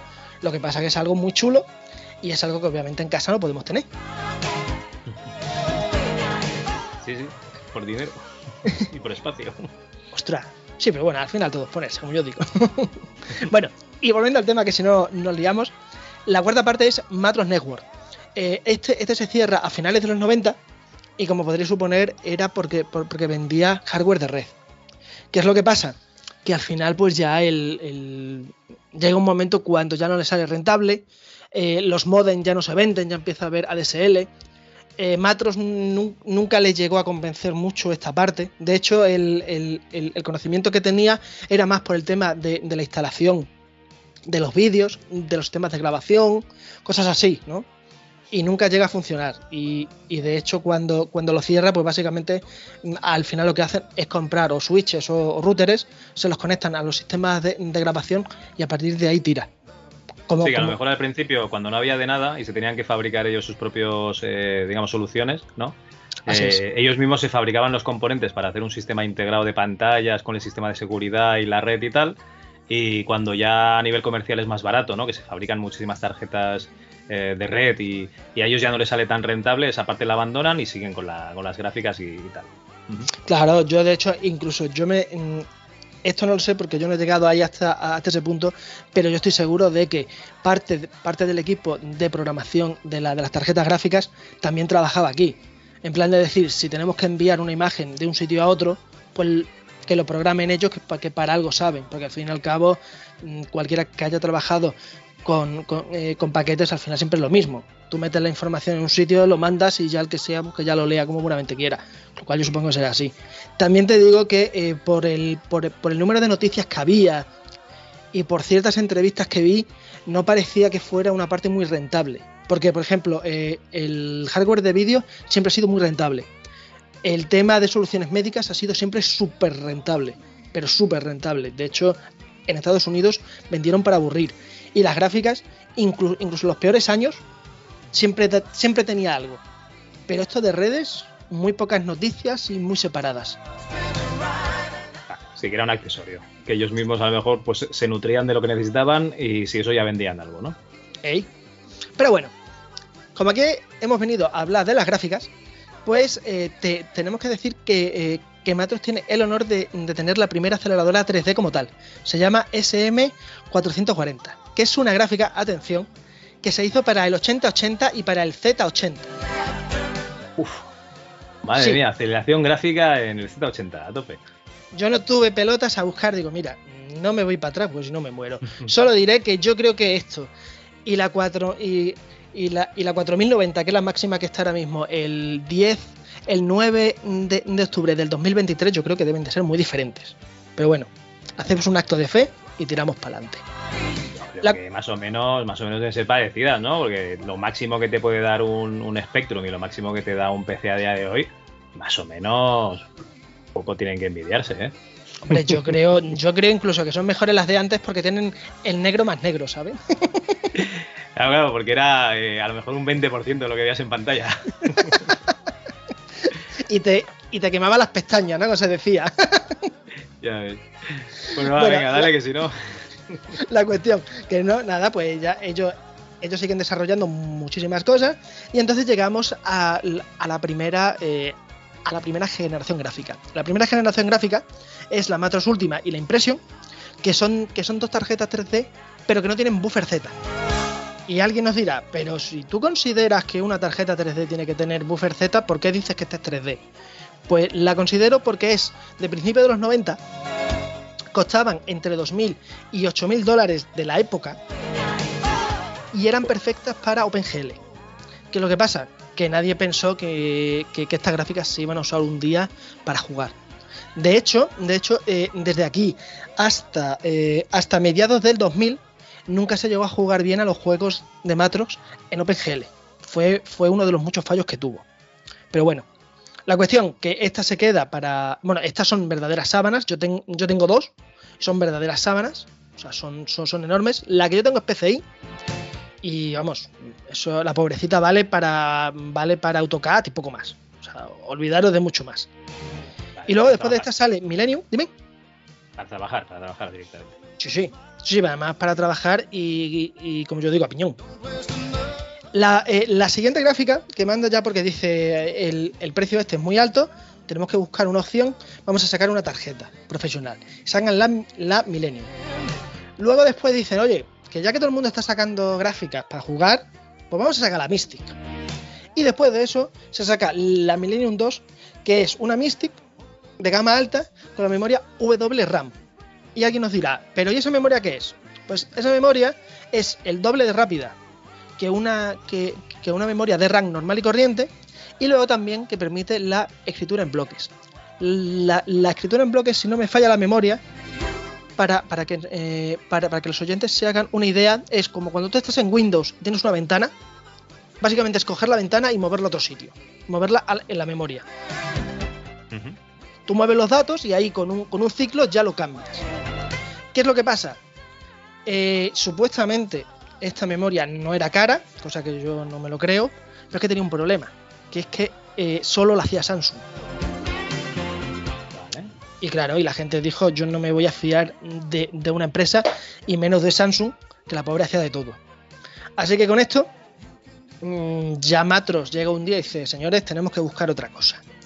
Y la cosa que llega es la serie G. La serie G, el primer modelo es la G100, eh, que, es, que es una Mystic con, con sus motores, con algunas mejoras de la, de la Millennium 2 y con unos drivers dentro de la media de Matros bastante buenos. Era barata, yo por lo que tengo entendido mm, lle- llegó a costar eh, no- 99 dólares, un precio bastante chulo. Precio, sí, asequible. Y luego ya si querías, pues ya te ibas a la G200, que costaba un, un poquito menos del doble, pero que ya era ya para jugar, o sea, que ya, que ya, que ya merecía la pena jugar con ella. De hecho, tuvo que funcionar muy bien, primero porque sacaron una versión recortada y luego sacaron una versión con cuatro, con, con- con cuatro chips. Estas de cuatro chips, eh, el- al contrario de lo que la gente se cree, se, se llegó a vender muy bien porque se vendía en Wall Street. La peña sí que, eh, si ves por ejemplo el, el logo del Wall Street y demás que veis a la peña con muchas pantallas, es porque tenían hasta cuatro tarjetas con cuatro chips cada uno, 16 pantallas.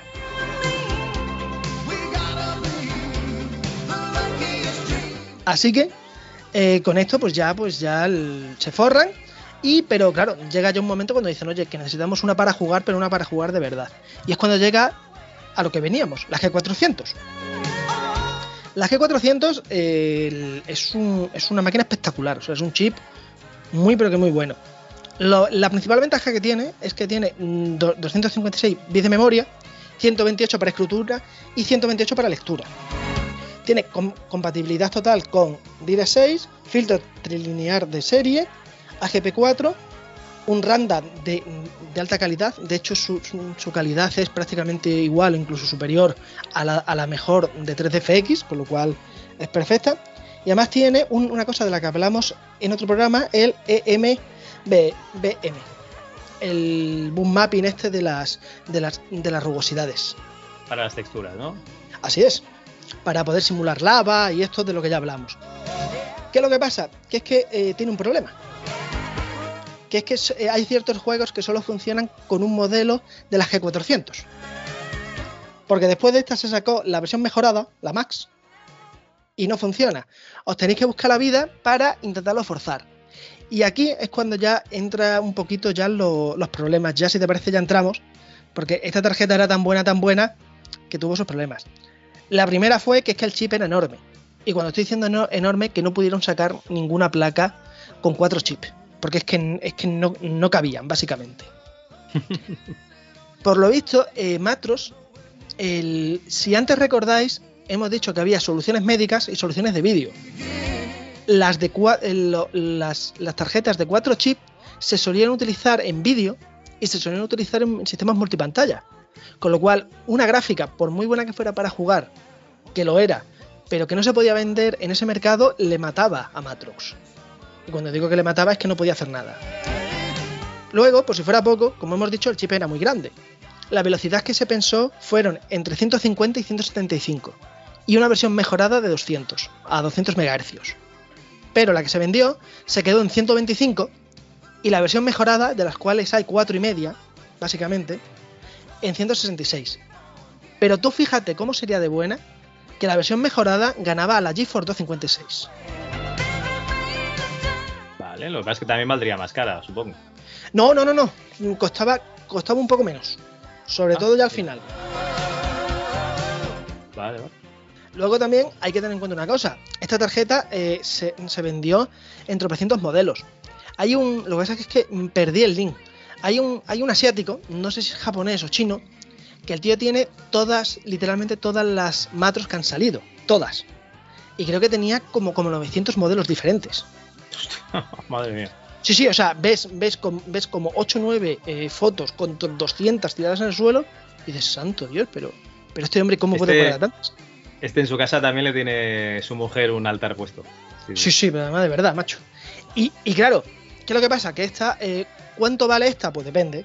Depende porque había versiones de 16 y de 32 megas, había versiones con cajas y versiones OEM, tenía versiones para uno o dos motores, porque esta fue la esta fue de, la- de- de las primeras tarjetas en permitir en un solo chip dos salidas. La segunda tenía al- alguna limitación, pero bueno, para la época era, era, técnicamente irrelevante. Y luego también está, eh, por, por el tamaño del chip y demás, llegan a sacar una versión eh, con, con- con la caja Breakout. O sea, un- una versión como la Personal Cinema o la versión All in Wonder, para poder ver la tele y capturar. Vale. No es buena, o sea, perdón, mm, no es mala, pero no, mm, el sobrecoste que tenía no merece la pena. Y aparte de eso, que esta estaba para jugar y esta para jugar es muy buena.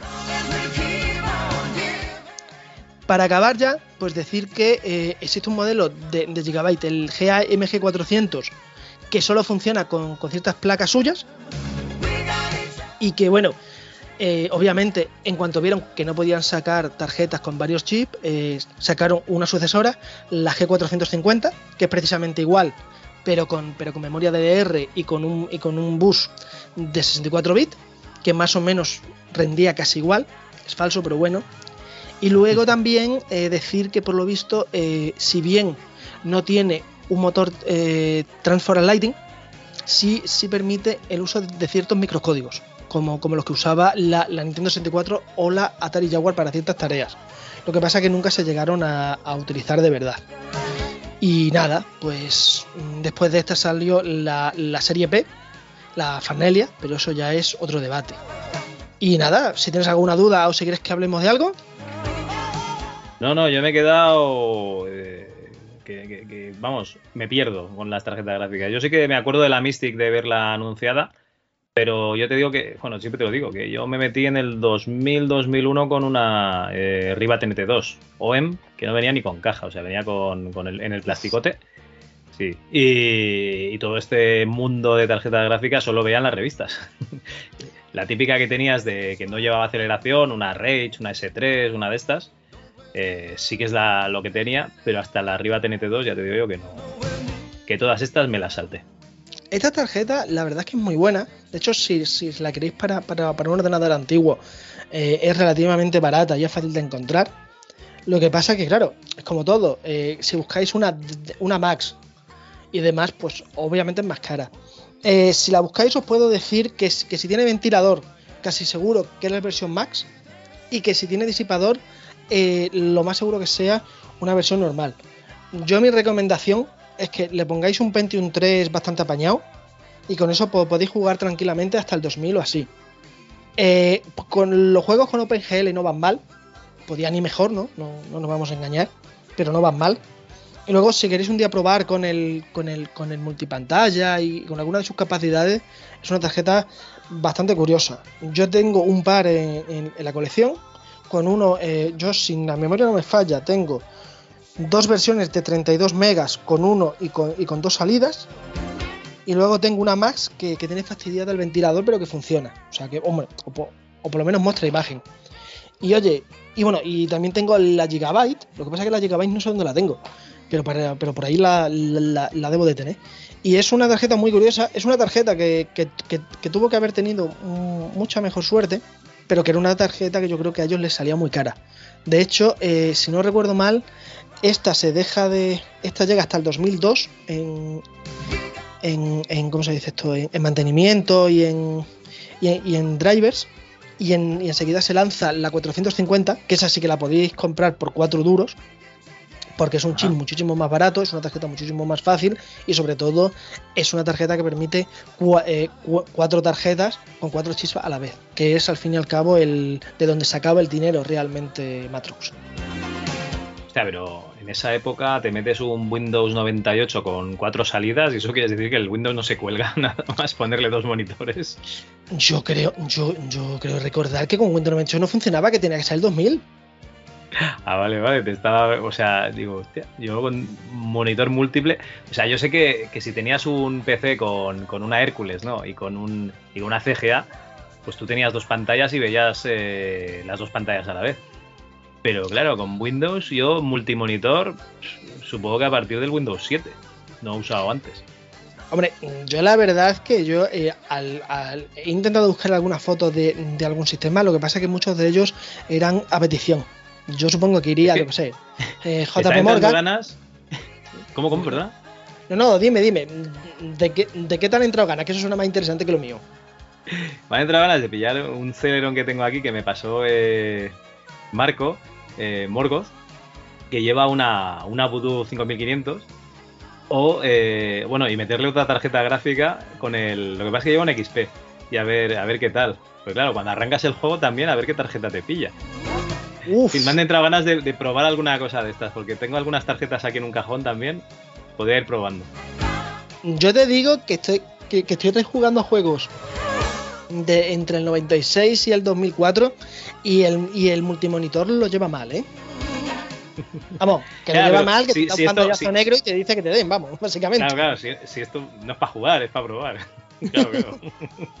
No, aquí fin, más bueno. o menos el tema este de la, de, la, de, la, de la gráfica y tal, yo supongo que lo que harían sería que, eh, que Matros vendería ordenadores ya montados con el Windows 2000 o con Unis o con, o con OS 2, que por cierto, el OS 2 lo vi eh, yo creo que por primera vez precisamente en, En esta retroparla.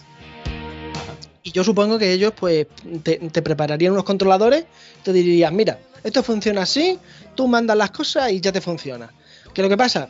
Que después de esto ya viene el, el, el de Nvidia, ya viene el... Y, eh, ¿Cómo se llamaba? El, no, el Catalyst no. Vamos, el, el TwinView de, de, de ATI.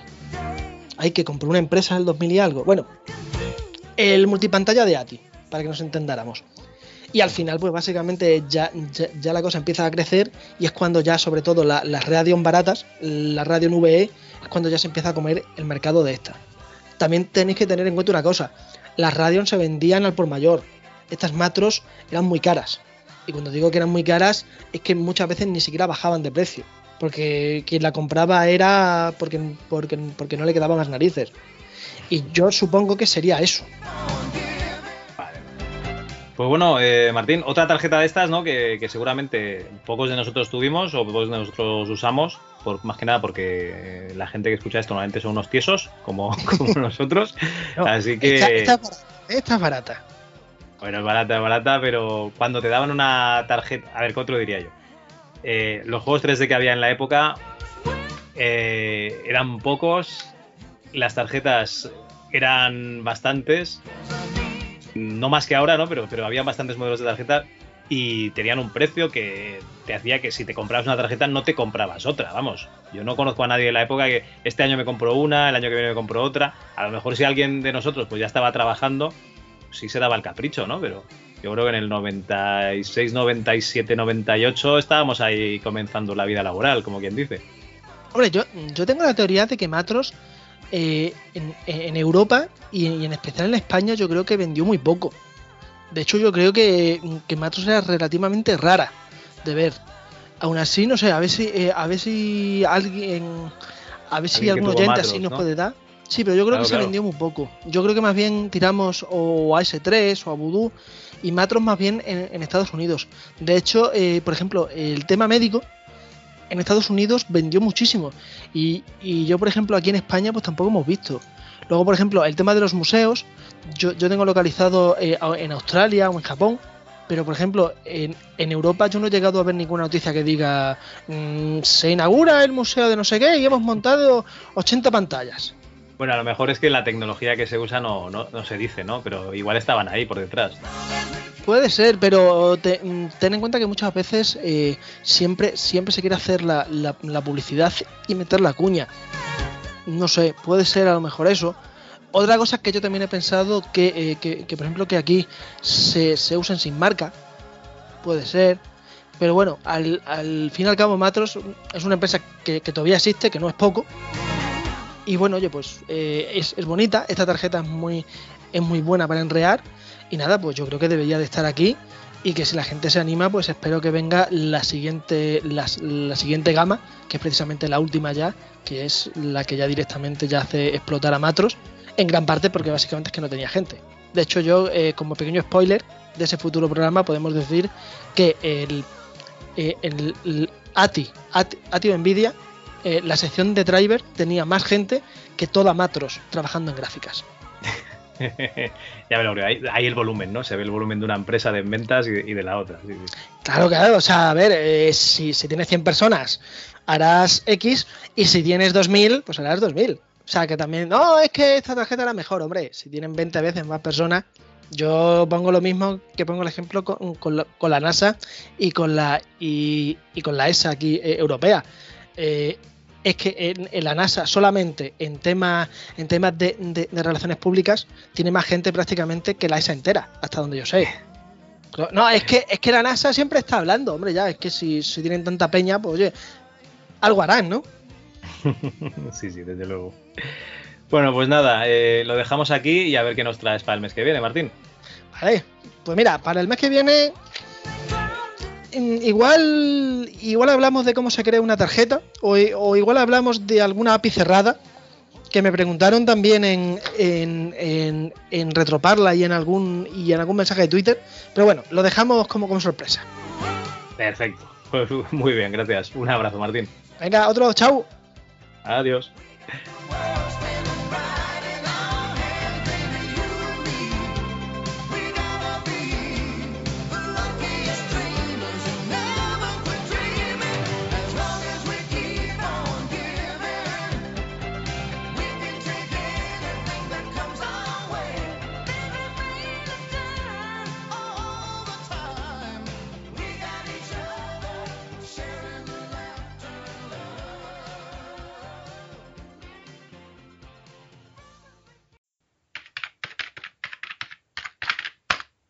readme.txt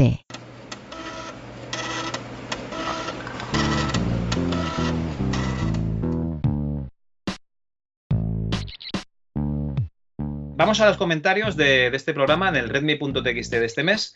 Y eh, vamos a ir rapidito porque no- se nos está acabando el tiempo. Así que en la página web, eh, el último programa... Mierda, me he metido en Toposoft. me he metido donde no es.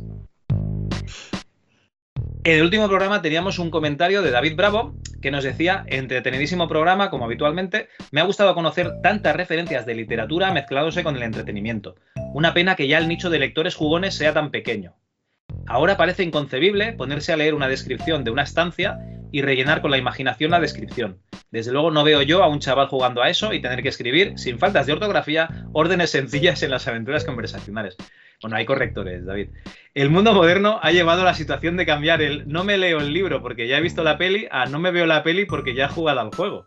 Todo entretenido y muy, todo interesante. A mí sí que me gustan las entrevistas y no concibo como alguien puede oír una primera parte y no oír la segunda. Pero bueno, cada uno tiene sus intereses. Saludos y gracias. Yo creo que dimos en el clavo, Antonio, ¿no? cuando dijeron que cuando ya pasan de los 8 bits a la gente le deja de interesar.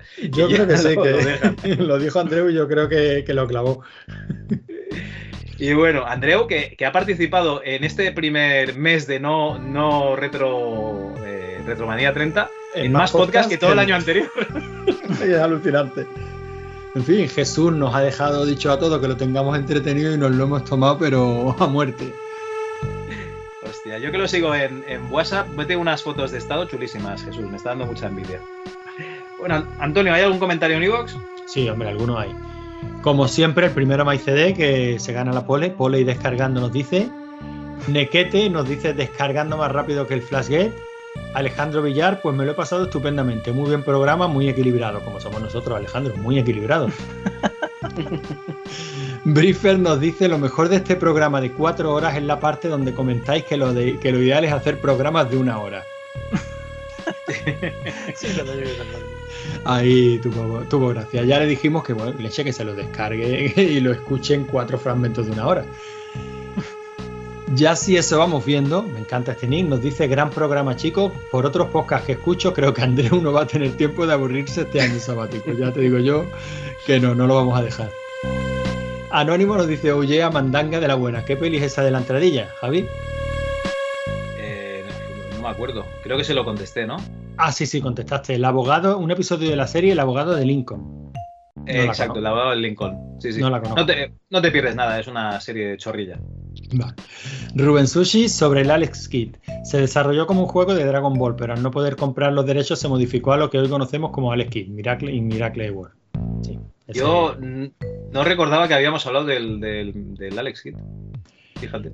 Eh, no hablamos del Alex Kidd como tal, pero se mencionó en uno de los. Como estábamos hablando de adaptaciones de libros, Ah, pues uno de los Ah, ¿lo comentarios del foro dijo, no, no nosotros, uno de los comentarios del foro dijo que ya puestos, pues si Dragon Ball es un manga que se puede considerar letra impresa y el Alex Kidd iba a ser un Dragon Ball, pues oye, pues también vale. O sea, si aquí Vale, este vale, juego- vale. si eso no es rizar el rizo, que venga Dios y lo vea. Juanma nos dice, jajaja, me he llevado todo el podcast esperando escuchar mi nombre cuando se ha hablado de los juegos basados en libros y al final me he dado cuenta de que no mandé el comentario al foro y juraría que lo había hecho. Bueno, para la próxima. Excelente programa de todas formas. Gracias por nuestro momento de MS2 al mes. Gracias a ti, Juanma. MyCD, pedazo de programa, después de ganar la pole, MyCD se lo escucha y luego contesta. Esto ya es un clásico. Pedazo de programa, cuatro horitas que se me han pasado volando. Mención especial en la hora 2.40 y ese pedazo de Budokan sonando de fondo.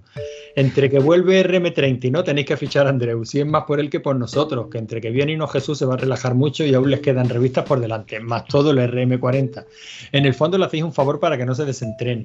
Por cierto, qué crack con las preguntas de Star Trek, alucinante. Ahora en serio, como siempre os habéis marcado un programa increíble, un lujo escuchar a Andreu y por supuesto esa sección tan curiosa como es la que lleváis con Martín. Gracias chicos. Canu 201, hostia puta, me he distraído y de repente se escuchaba María Jiménez y yo miraba el móvil a ver de dónde cojones venía esa música. Sí, porque eh, hay homenaje a María Jiménez, pero también a, a, Mari- a- a María Teresa Campos. Bueno, hay que, la- a las grandes hay que homenajearlas, ¿no? Eso es así, las grandes señoras de este país. Daniel Nowman. Lo que me pasa con estos programas tan largos es que los tengo que escuchar en varios días y cuando los acabo se me olvidan todos los comentarios que quería hacer. Por cierto, te comenté, Javi, que solo, me, que solo puedo reproducir los podcasts de MS2 Club en la web de iVoox desde el principio. Si pulso más adelante la línea de tiempo solo se oye silencio. Tengo que descargarlos al PC para continuar oyéndolos o hacerlo desde el móvil. Pero lo curioso es que escucho bastantes podcasts y solo me pasa con este. ¿A alguien le pasa lo mismo? ¿Conoce la respuesta a este misterio? Lo que está claro es que esto con el MS2 no pasaba. La respuesta está claro. Está clarísima. iVox es una mierda. no. Yo creo Eh, que. Yo qué sé, yo haría un llamamiento a la gente que, que use la web de iVoox, ¿no? Que, que- bueno, o de iVoox. Si le pasa con algún otro podcast o si, le- o si no le pasa con este, que, que deje salir de dudas ya a Dani, por favor. que está ahí que no en un sin vivir. Sí, a mí, a mí con iVoox lo que me ha pasado es que el, el programa que usaba de podcast no me descarga nada de iVoox. O sea que solo puedo escuchar los podcasts que ahora ya están empezando a subir a Spotify y tal. De hecho, pasar ahora ya a subir a No, Spotify. En O- o los Podcast Addict, podcasts decentes que tienen su propio feed y su propio alojamiento, claro. no, no, Podcast Addict me, Ah, me vale. pone al principio descargando de, de iVoox y, y lo descarga sin problema. Otra cosa son los exclusivos, que esos no. Pero Pues yo con no el feed de iVoox no tengo O problema. sea, pero no tenía podcast, Addict, era, o- era otro. Pero vamos, que ahora ya lo escucho por, por Spotify y ya está. Es que me da pereza. es que de En- en- verdad, básicamente en eso se basa el modelo de negocio de Evox, en que nos da pereza cambiar a algo mejor, que básicamente es cualquier otra cosa. Cualquier otra cosa. otra cosa, sí. Pixel Van Gogh nos dice, madre el Dragon Lance de Spectrum. Qué insulto de juego con su visión a los Zelda 2. Y claro, en inglés, que para un crío de entonces ni idea de lo que decía el juego. Te volvía rápido al Renegade, El Hobbit, ese libro donde una pandilla de gente bajita lo arregla todo hablando con animales y subiéndose a los árboles. Vaya, vaya. Mundo Disco, otros libros que me gustan, pero no termino de enamorarme. ¿No será británico, Terry?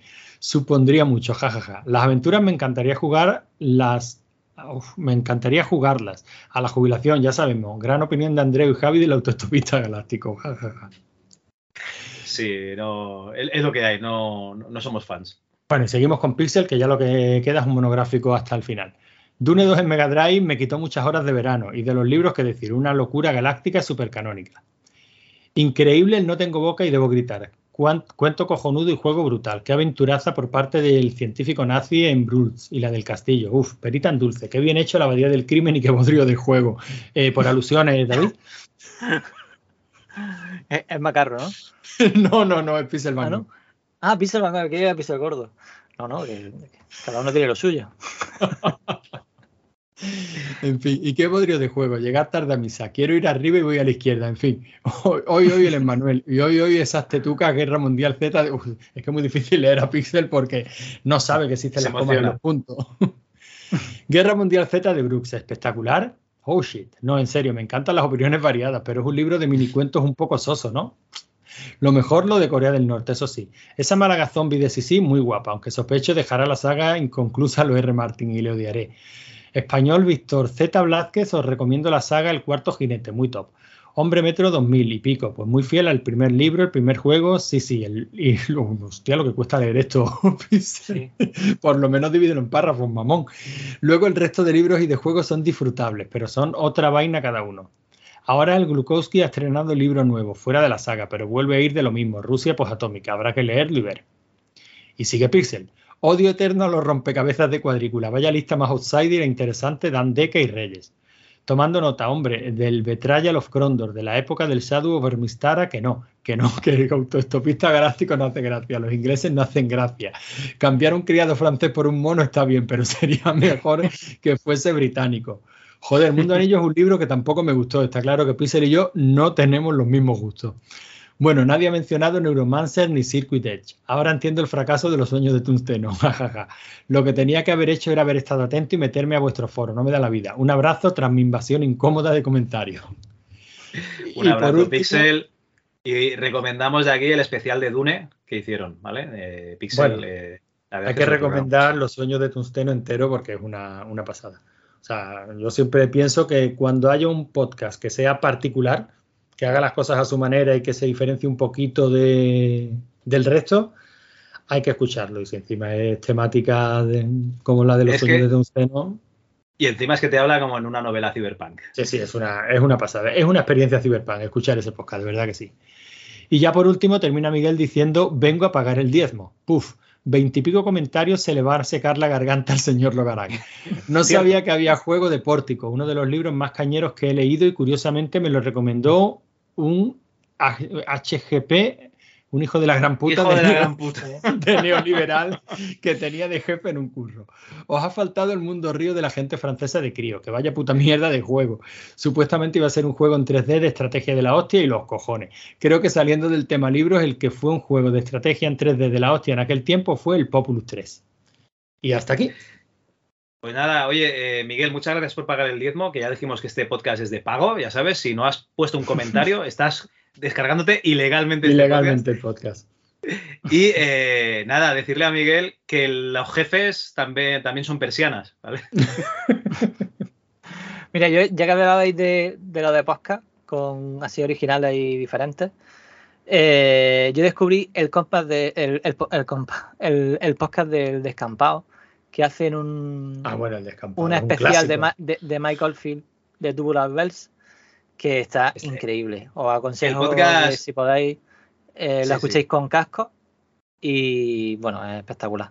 Pero no solo la los música especiales de música, David, el descampado es que es otro nivel. O sea, es- Sí, sí, sí, ya, bueno, pero Hay una pero- producción, espectacular. hay Yo una es que lo- producción ahí brutal. De pronto me lo recomendó Spotify, como he dicho. Ahora, como he empezado a usar Spotify para escuchar podcasts, pues de pronto Spotify me recomendó un par de podcasts y yo este no lo conocía. Y de pronto vi especial Mike Oldfield, Tubular Bells. Digo, "Fua, Tubular Bells. O sea, tú pensás que Tubular Bells era lo que nuestra banda sonora en las partidas de rol durante dos, tres años. O sea, nuestro, yo era. nos ¿Vivías en el sentábamos, o qué?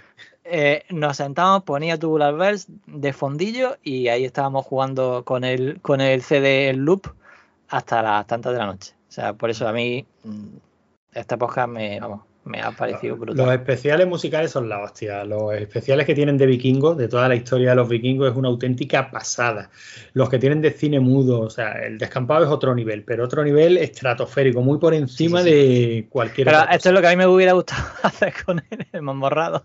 Pero como no tengo vida, me hubiera gustado no, no. mucho hacer de cada juego un monográfico. Eso- tal. eso es no te equivoques, no te equivoques. Hay que tener también otra cosa que es talento, que para Sí, editar bueno, claro, bueno, y sí. poner el sonido donde toca, Pero- este tío tiene mucho oído musical. Mucho, mucho, no, no. pero mucho también talento. hay que tener tiempo. Quiero decir, a lo mejor no tienes Sí, mucho talento, sí, sí. pero si tienes tiempo, te, o sea, eh, puedes suplir un poco, le pones esfuerzo, ¿no? O sea, a lo mejor a él no le cuesta hacer eso.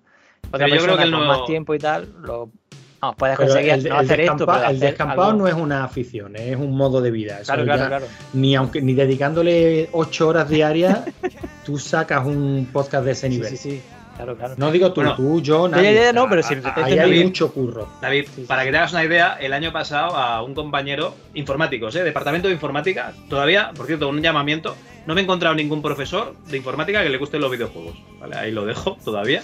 Sí, sí, sí. Antonio, no me mires así, que madre mía. Bueno, eh, a un compañero le recomendé el Amiga Club, porque había tenido Amiga, ¿no? Y el Descampado. Y al cabo de un tiempo me envió un mensaje, muchas gracias por haberme recomendado el Descampado. Eh, Javi, ¿cómo se, te, cómo se te ocurre? Bueno, oye, eh, le recomendé la Amiga Club porque él había tenido amiga, porque yo entendía que era un programa que le podía gustar. Y le recomendé el descampado. De hecho, no se lo recomendé a él, eh, se lo recomendé a otro amigo informático y él se lo recomendó a su vez a este. Y al cabo de un tiempo me dice, hostia, me encontraba a este que me ha recomendado el descampado porque se lo dijiste tú, muchas gracias. Y yo, joder, Es una qué pasada. guay. Pues ya digo, yo no lo conocía, yo fue con esto que me recomendó y encima ponía Tubular Bells. Supongo que porque Spotify ve que soy un cansino con, con Mike Oldfield, dirá, pues mira, mm, junto podcast y Mike Oldfield me sale este, entonces... Es curioso porque además eh, Spotify da por culo con los derechos de autor que no veas, que se lo digan a Antonio, que cada dos por tres envían ahí un Sí, mensajito. sí, un aviso de vamos a matar a todos. Y, y- y estos especiales, de- como deben de ir producidos por. Estos son de. De Podimo, me parece. O Podimo, no, Podcast.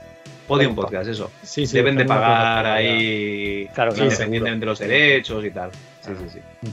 Pero bueno, eh, el próximo programa recomendamos algún que otro podcast que, que es algo que siempre nos ha gustado hacer. A nosotros no, no se nos caen los anillos por recomendar otros podcasts que no sean los nuestros. Yo tengo un corte de audio que si hacemos otro dogma, Antonio, y si subes el que hay, Uy, eh, es verdad, lo tengo que subir. te pondré, te pondré ahí el corte y, y- y vamos a divertirnos un ratito. Venga, pues perfecto. Será un pollas viejas contra milenias de, de Manuel. vale, cojonudo.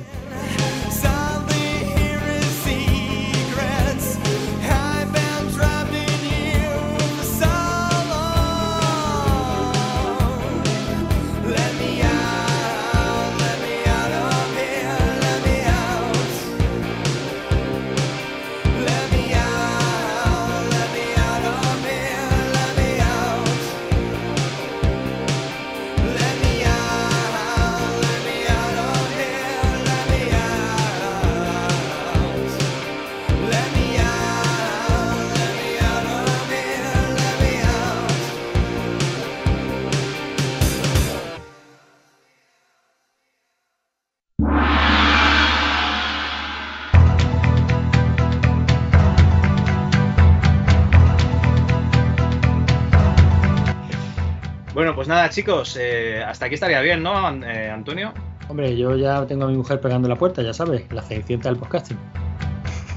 Pues nada, eh, ha sido un placer tenerte aquí, como, como siempre que vienes. Y sobre todo, David, ha sido un placer meterte el gusanillo otra vez de, de la afición, porque Sí, estamos no, ahí si deseando estén mazmorrados. Y no, y no hablo de Antonio y de mi persona, sino de todo el mundo. ¿eh? Que se te echa de menos, David, coño. Déjate caer que lo pasamos bien cuando grabamos. Sí, no, yo, yo eh, ya por fin tengo, ya os digo. Vida. eh, me, me metí en muchas Vida. cosas y encima del trabajo nuevo que no era porque era algo que no me esperaba porque fue fue algo que salió de pronto y no se podía decir que no. Y pero ya por fin eh, puedo estar también también un poco está que puedo estar también en este cuarto que en verano no podía estar. Y yo creo que vamos a grabar ya la cosa es que seguramente en A3 pues mm, no sé cómo difícil será de que pueda venir. Creo que mm, no va a poder ser. Eh, Tony sí, yo creo que Tony no tendría mucho problema y estaríamos los tres. Pero bueno, yo voy a seguir intentando que si ponemos, cuando pongamos la fecha, que intente venir Natreg y no sé qué hace. A ver, ¿cómo que los tres? No, Y- Natreg, Natreg, Natreg es el David, el otro compañero. Sí, para vale, que vale, seamos es que cuatro. Yo, yo, yo creo eh, que has dicho eh, que estén a tres, Tony y yo, los tres. Y ya me he quedado eh, flipando. no, digo, no, no. coño, A- a eso a nos ver, hemos estado que- jugando. Antonio, Antonio ha estado meses. No, pero yo me meses refiero jugando a, nosotros y Tony que seguro que pues bueno yo creo que no habrá mucho problema que Tony venga y pero claro Natra es que mm, con el cambio también tuvo un cambio de, de puesto no sé qué y ya básicamente le hemos perdido un poco el contacto que sí cuando le hemos puesto un mensaje ha contestado a las dos o tres semanas pero bueno que contesta o sea, está- sobrevive Coño, David, pues pero- como tú. pues sí, sí, no me, voy, a- no me voy a engañar, como yo est- esta, esta semana. Por eso ya después ya no, no insistí más. Digo, mira, no, si no puedo. Bueno, el caso es que con un poquito de suerte para estas navidades tenemos en más borrados, ¿no? Sí, yo quiero, yo, yo, vamos, mm, quiero que lo grabemos porque por lo menos lo que pasa que, claro, la cosa es que vosotros ya no acordáis de lo que habéis jugado, ese es el problema principal. Ah, ya, pero- Normalmente no lo juego, David, y veo tres fotos y opino exactamente igual. O sea, a mí ya me conoces. No, pero hombre, yo me gustaría que, que cada uno contara un poco como, porque ya sabéis que al final un poco más morrada es animar a que la gente pruebe un juego, contar cada uno cómo ha sido un poco esa experiencia de tal. Pero bueno, cuando pongamos fecha, intentar. eh, Sí, hombre, sí, sí. eh, Cal seguro que se acuerda porque. Bueno, Cal se lo ha pasado. Eso, Cal seguro que se va a Eh, acordar. Aquí, aquí la historia es que, claro, el último juego debió ser muy complicado y estáis esperando hacer tiempo para que la gente se lo acabe de pasar. Entonces ya empieza a ver, claro, claro, claro. Joder, pues el Dungeon Master pasarán tres ¿Sabes, años. sabes lo mejor, que- lo mejor que en el, en el último programa decíamos vamos a hacer vamos a hacerlo de forma que podemos grabar más a menudo y eso fue y ya llegó- o sea la idea era no ponernos objetivos tan grandes no me acuerdo ya cómo fue lo que lo que hablamos y al final pues fue también lo que pasaba realmente también lo que pasó era que Tony no tenía un buen micro y, y montar la pista de Tony era un dolor entonces era súper complicado pero bueno, ya eh, con, el, con el podcast de jugar, jugar Malto Jugar, ya sí se pilló, bueno, se pilló, o creo que le- Rafa le regaló un, Un un- micro. un micro y ya se le escucha como una persona normal. Entonces ya no, te- no tiene por qué tener tanta edición. De hecho, lo bueno es grabarlo como, como hemos hecho ahora, ¿no? Desde una grabación de todo y ya está. Y que De todas maneras, David, que un podcast como en Mazmorrado llegue como llegan los magos, ni pronto ni tarde, sino cuando tienen que llegar, a mí me parece perfecto. Y de todas maneras, y tampoco te vas a escapar sin explicarnos eh, por qué salía en vez de una U con una tilde y C. Porque lo ibas a Ah. explicar al final del programa. Y yo ya me tengo que ir, pero eso me quiero enterar. Vale, en realidad es sencillo, porque, eh, claro, lo que hizo Tanis fue eh, coger el ejecutable inglés y seguramente algún otro fichero, eh, el fichero, eh, algún fichero más habría. No creo que sea solo el ejecutable, yo creo que había algún fichero más, pero el ejecutable seguro. Eh, claro, el ejecutable tiene las fuentes mm, eh, inglesas. Entonces hay dos problemas. Cuando tú tienes un, una- un acento, el acento es un carácter que supera el 128. Entonces, si estás teniendo un número eh, por encima de 128, se da la vuelta al- a, la vocal. Entonces, cuando tú coges y, y, y sumas los dos números que te llegan, pues seguramente tendría eh, ganzúa, sería que la C estará puesta de forma de que cuando estas dos letras se juntan, pues es una U acentuada. O sea, cuando como ese número era más alto, pues supera el número de caracteres previstos y coge las siguientes dos. O sea, realmente es una especie de buffer overflow, es decir, cuando, cuando se va a mirar ese valor, ese valor está por encima del normal, entonces suma mm, dos letras y las pone una de- delante de otra. Entonces realmente Pero- es porque el, el ejecutable era el inglés y lo que se hizo con el parche ese fue simplemente coger el ejecutable parcheado en inglés, ponerlo en el juego en español y cuando lo ejecutaba, ejecutaba el juego con los eh, ficheros de datos en español, con los textos en español, pero claro, cuando ese ejecutable intentaba leer una- un acento o, una le- o un carácter especial, pues como no estaba preparado, ni siquiera tenían la fuente de ese acento, pues se veía lo que se veía. O sea, muy bien se ve porque se podía haber sido, podía peor. Pero mi pregunta entonces es, eh, ¿por qué no cogieron esos ficheros de texto en español y le quitaron los acentos? Y las Bueno, porque el muchacho Dani no lo sabría hacer. Él, él lo que hizo fue coger el fichero ejecutable, lo pasó a la carpeta española y dice, "Pum, funciona, pues ya está, ya he hecho el parche en español que nadie ha hecho. Abrir cofres con gancicas, claro que sí. Pues con gancicas. Gancicas. Y ya se, Pues muy y por bien. eso está. Pues nada, chicos, eh, ya tenemos el, el tema resuelto y esto lo voy a cortar y para el mes que viene. bueno, pues eh, lo dicho, un placer eh, que hayáis estado por aquí y nos despedimos, no sin, antre- sin antes eh, deciros que podéis visitar la página web ms2.club, estamos en Twitter, arroba ms2club, Antonio no está, pero yo sí. Y que, eh, nada, eh, esperamos vuestros comentarios y vuestras respuestas al concurso eh, tanto de FPS como al concurso de, de mods de Doom. Venga, hasta el mes que viene. Adiós. Chao. Johnny Thank